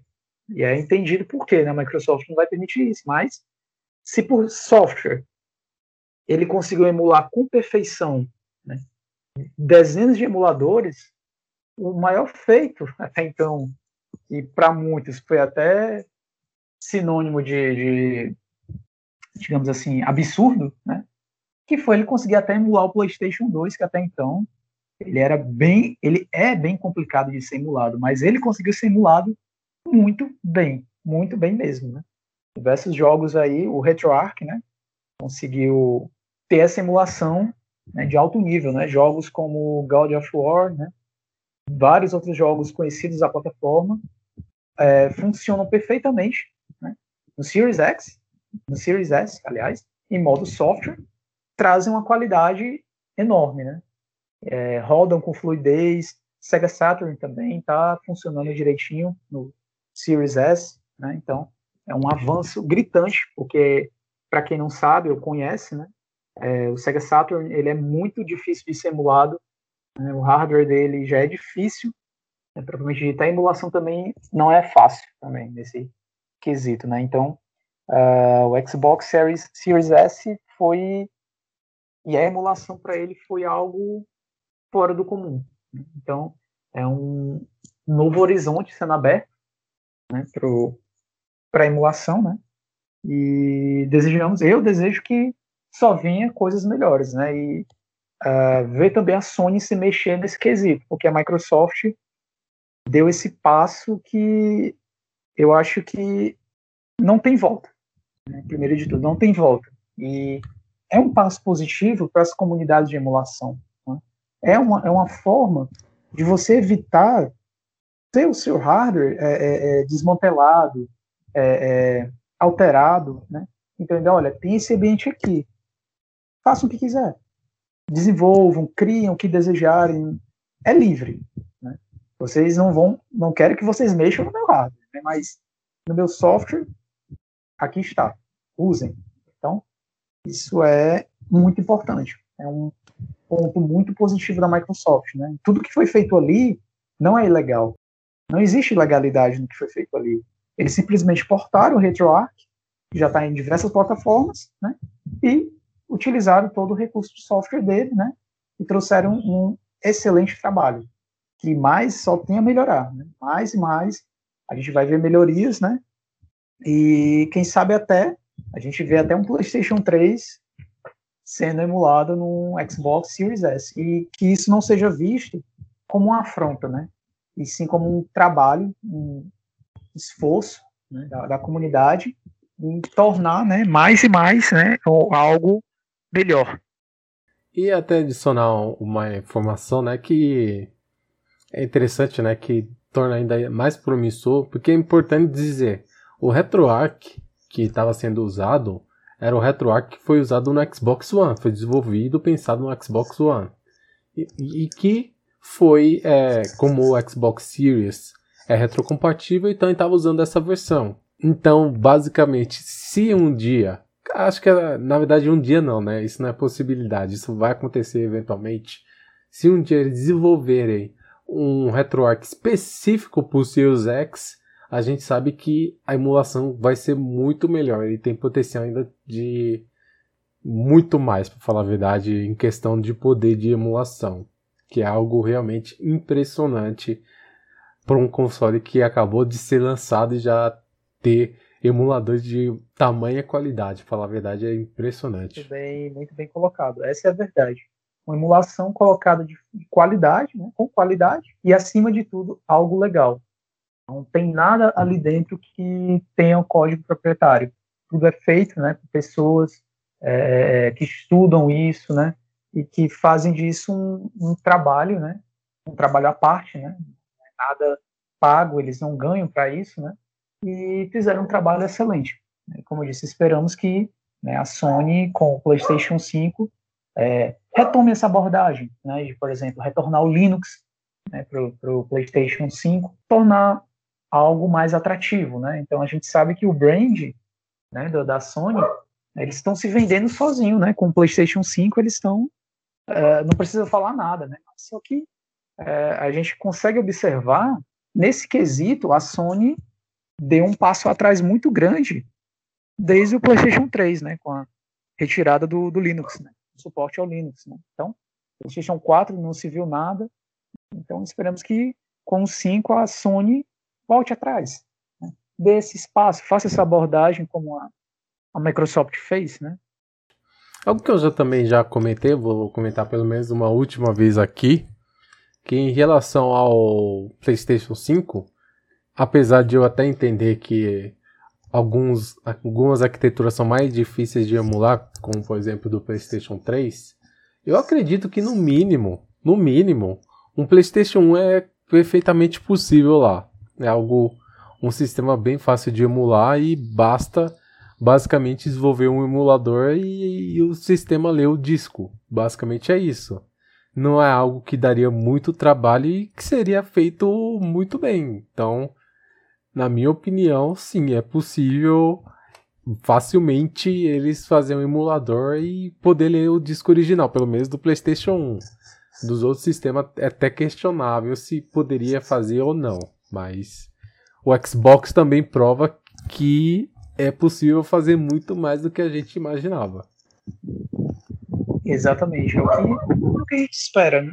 É o que esperamos do da Sony. Reveja suas ideias, é, reveja a questão do seu cenário. Né? Uh, eles publicamente falaram que eles não queriam, né? não, não viam necessidade tanto de, de, de ver isso daí, né? de, de dizer que emula, é, jogos antigos não têm os, os, usuários do PlayStation não têm tanto interesse, não é bem verdade, né? A gente sabe que uh, ah, para quem vem acompanhando a Sony, né, a nostalgia é sempre bem-vinda. Por mais que você tente enfeitar, por mais que você venda aquele jogo na, na loja, né, com alguns casos até com preço até bem questionável, né? Mas e para quem tem aquela mídia original e quer ver, né, funcionando, então a Sony precisa rever esse conceito. Precisa é, entender que, sim, as pessoas querem jogar os seus jogos antigos da, da plataforma. Então, não há porque agora, nesse momento, né, continuar com essa revolta, né, essa, questão de, de, dar as costas para os fãs né, da marca, já que o brand né, da Sony se vende sozinha com o PlayStation. Né, todo mundo não fala de outra coisa. Né, isso, é, isso é fato. Né, então, é, vamos também ver a Sony né, dar esse respeito aos fãs, né, e permitir é, esse uso, né, igualitário, né, das, das, plataformas anteriores, né, já que foi turbulento, foi complicado, né, eles conseguiram se defender, mas é necessário também que a Sony dê esse passo. É, como o podcast já passou de duas horas, é, é muito assunto, dá muita bola para falar de muita coisa, né? Mas infelizmente, é infelizmente o tempo também ele, ele é muito pouco para tamanho assunto, né? Mas eu, na descrição do podcast eu vou deixar também algumas fontes, caso a pessoa queira se aprofundar mais. Tem um canal que tanto eu quanto o André assistimos, que é do Modern, é, Modern Vintage Gamer, né? Que ele fala muito sobre emulação em homebrew, que é um excelente canal, né? Que você também recomendaria com certeza, né? Sem sombra de dúvidas. É, existe um certo nível técnico lá, mas nada tão impossível, até porque tudo que o, o autor do canal fala é, não é tão difícil a, a, quem não está tão acostumado aos termos técnicos entender, né? Então, vale a pena conferir, vale a pena, tem muita é, curiosidade a respeito do desenvolvimento propriamente dito do, dos jogos, dos consoles, é, vulnerabilidades dos consoles em si. Então, é um paraíso e informações desse tipo, né? Informações essa que dificilmente vem à tona, né? Um canal com toda aquela com toda essa visibilidade, toda essa qualidade né, que o apresentador traz, é, é impossível é, para nós que somos amantes de, de, videogames, de consoles, desse cenário da emulação, não, não deixe de conferir. É muito interessante. Procurem no YouTube, pesquisem MVG e se surpreendam né, com todo o canal e a qualidade dele. É, exatamente, né? É, também tem outros. É, eu também outro canal que eu assisto e que você também assiste também, que também não tem como deixar de falar que é do Game Historian, certo? Que fala sobre a história do games, né?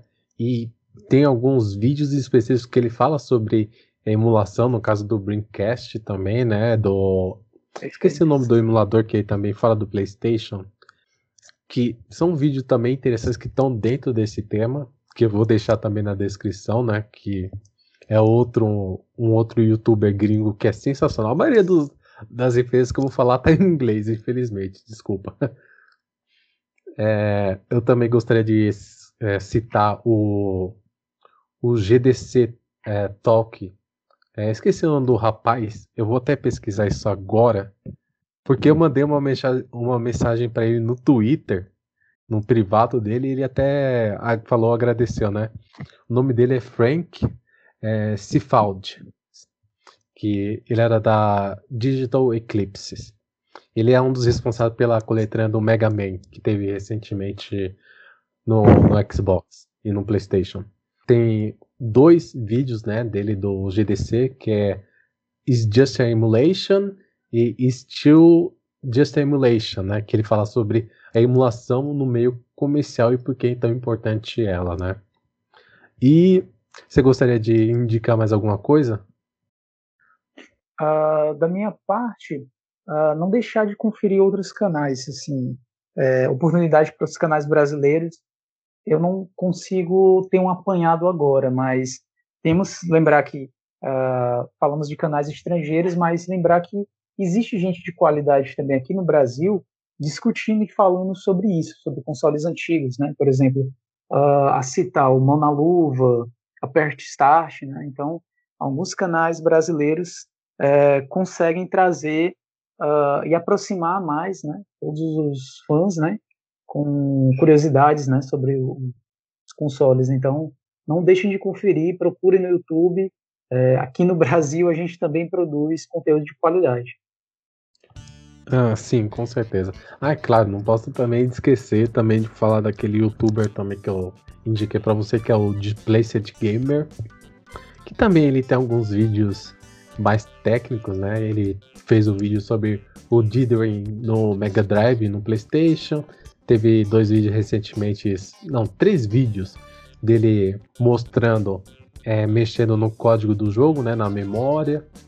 Tem também um vídeo dele sobre o MSX, um vídeo de 30 minutos só falando sobre o MSX, variações, algumas particularidades do hardware também, mas é um ótimo canal que ele fala sobre alguns aspectos de videogames que é, é um conteúdo também sensacional para quem gosta desses detalhes mais técnicos, né? Tudo, tudo, isso, tudo isso aqui que a gente está falando estará na descrição e eventualmente também um, um documento que o André ele tinha preparado, né? Que tem os tópicos de tudo isso que a gente falou. Que eu, eu também vou dar uma revisada também aqui e eu vou adicionar uma coisa ou outra também aqui e eventualmente a gente vai disponibilizar também no podcast também futuramente, né? Pra o pessoal poder também querer pesquisar e ir mais um pouco a fundo na emulação. Perfeito, Alexandre. É isso aí. Não deixem de acompanhar, não deixem de verificar as atualizações, né? os canais indicados uh, de todo o nosso roteiro né, discutido aqui durante esse podcast e de acompanhar né, uh, o site, propriamente dito, do 64 Brasil, né, e continuar seguindo aqui a todos nós. Como é, é, muita coisa, muita informação, tudo está na descrição, né? Mas está, estará tudo aqui, né? E por último, né, finalmente agradecer ao André por, por ter aceitado aqui, por ele nos dar essa aula com muita informação, né? Infelizmente não podemos abordar todos os pontos que a gente queria, né? Vocês até vão ver depois futuramente no documento que tem alguns pontos que tivemos que pular ou não pudemos falar com tanta é, profundidade, mas acredito que o podcast já foi uma boa aula de introdução ao, tema, né? Então, quero agradecer novamente você. Uh, é uma, uma, como eu disse, uma satisfação imensa de ter recebido esse convite e estar tá participando aqui com vocês. E certamente, uh, se houver uma outra oportunidade, certamente vou estar aqui contribuindo, uh, nem que seja escrevendo, mas é muito bom saber que é, existem pessoas que têm interesse nesse assunto e eu estou sempre à disposição para discutir, né? Uh, no, seja no, no, nos meus, nas minhas mídias sociais, né? Então, uh, não vamos não vamos parar por aqui. Acho que tem muita coisa a vir aí pela frente que certamente estarei aqui né, para poder ajudar de alguma forma. É, e trazer até um spoiler futuro, né? Que a gente tá, tá discutindo outros temas.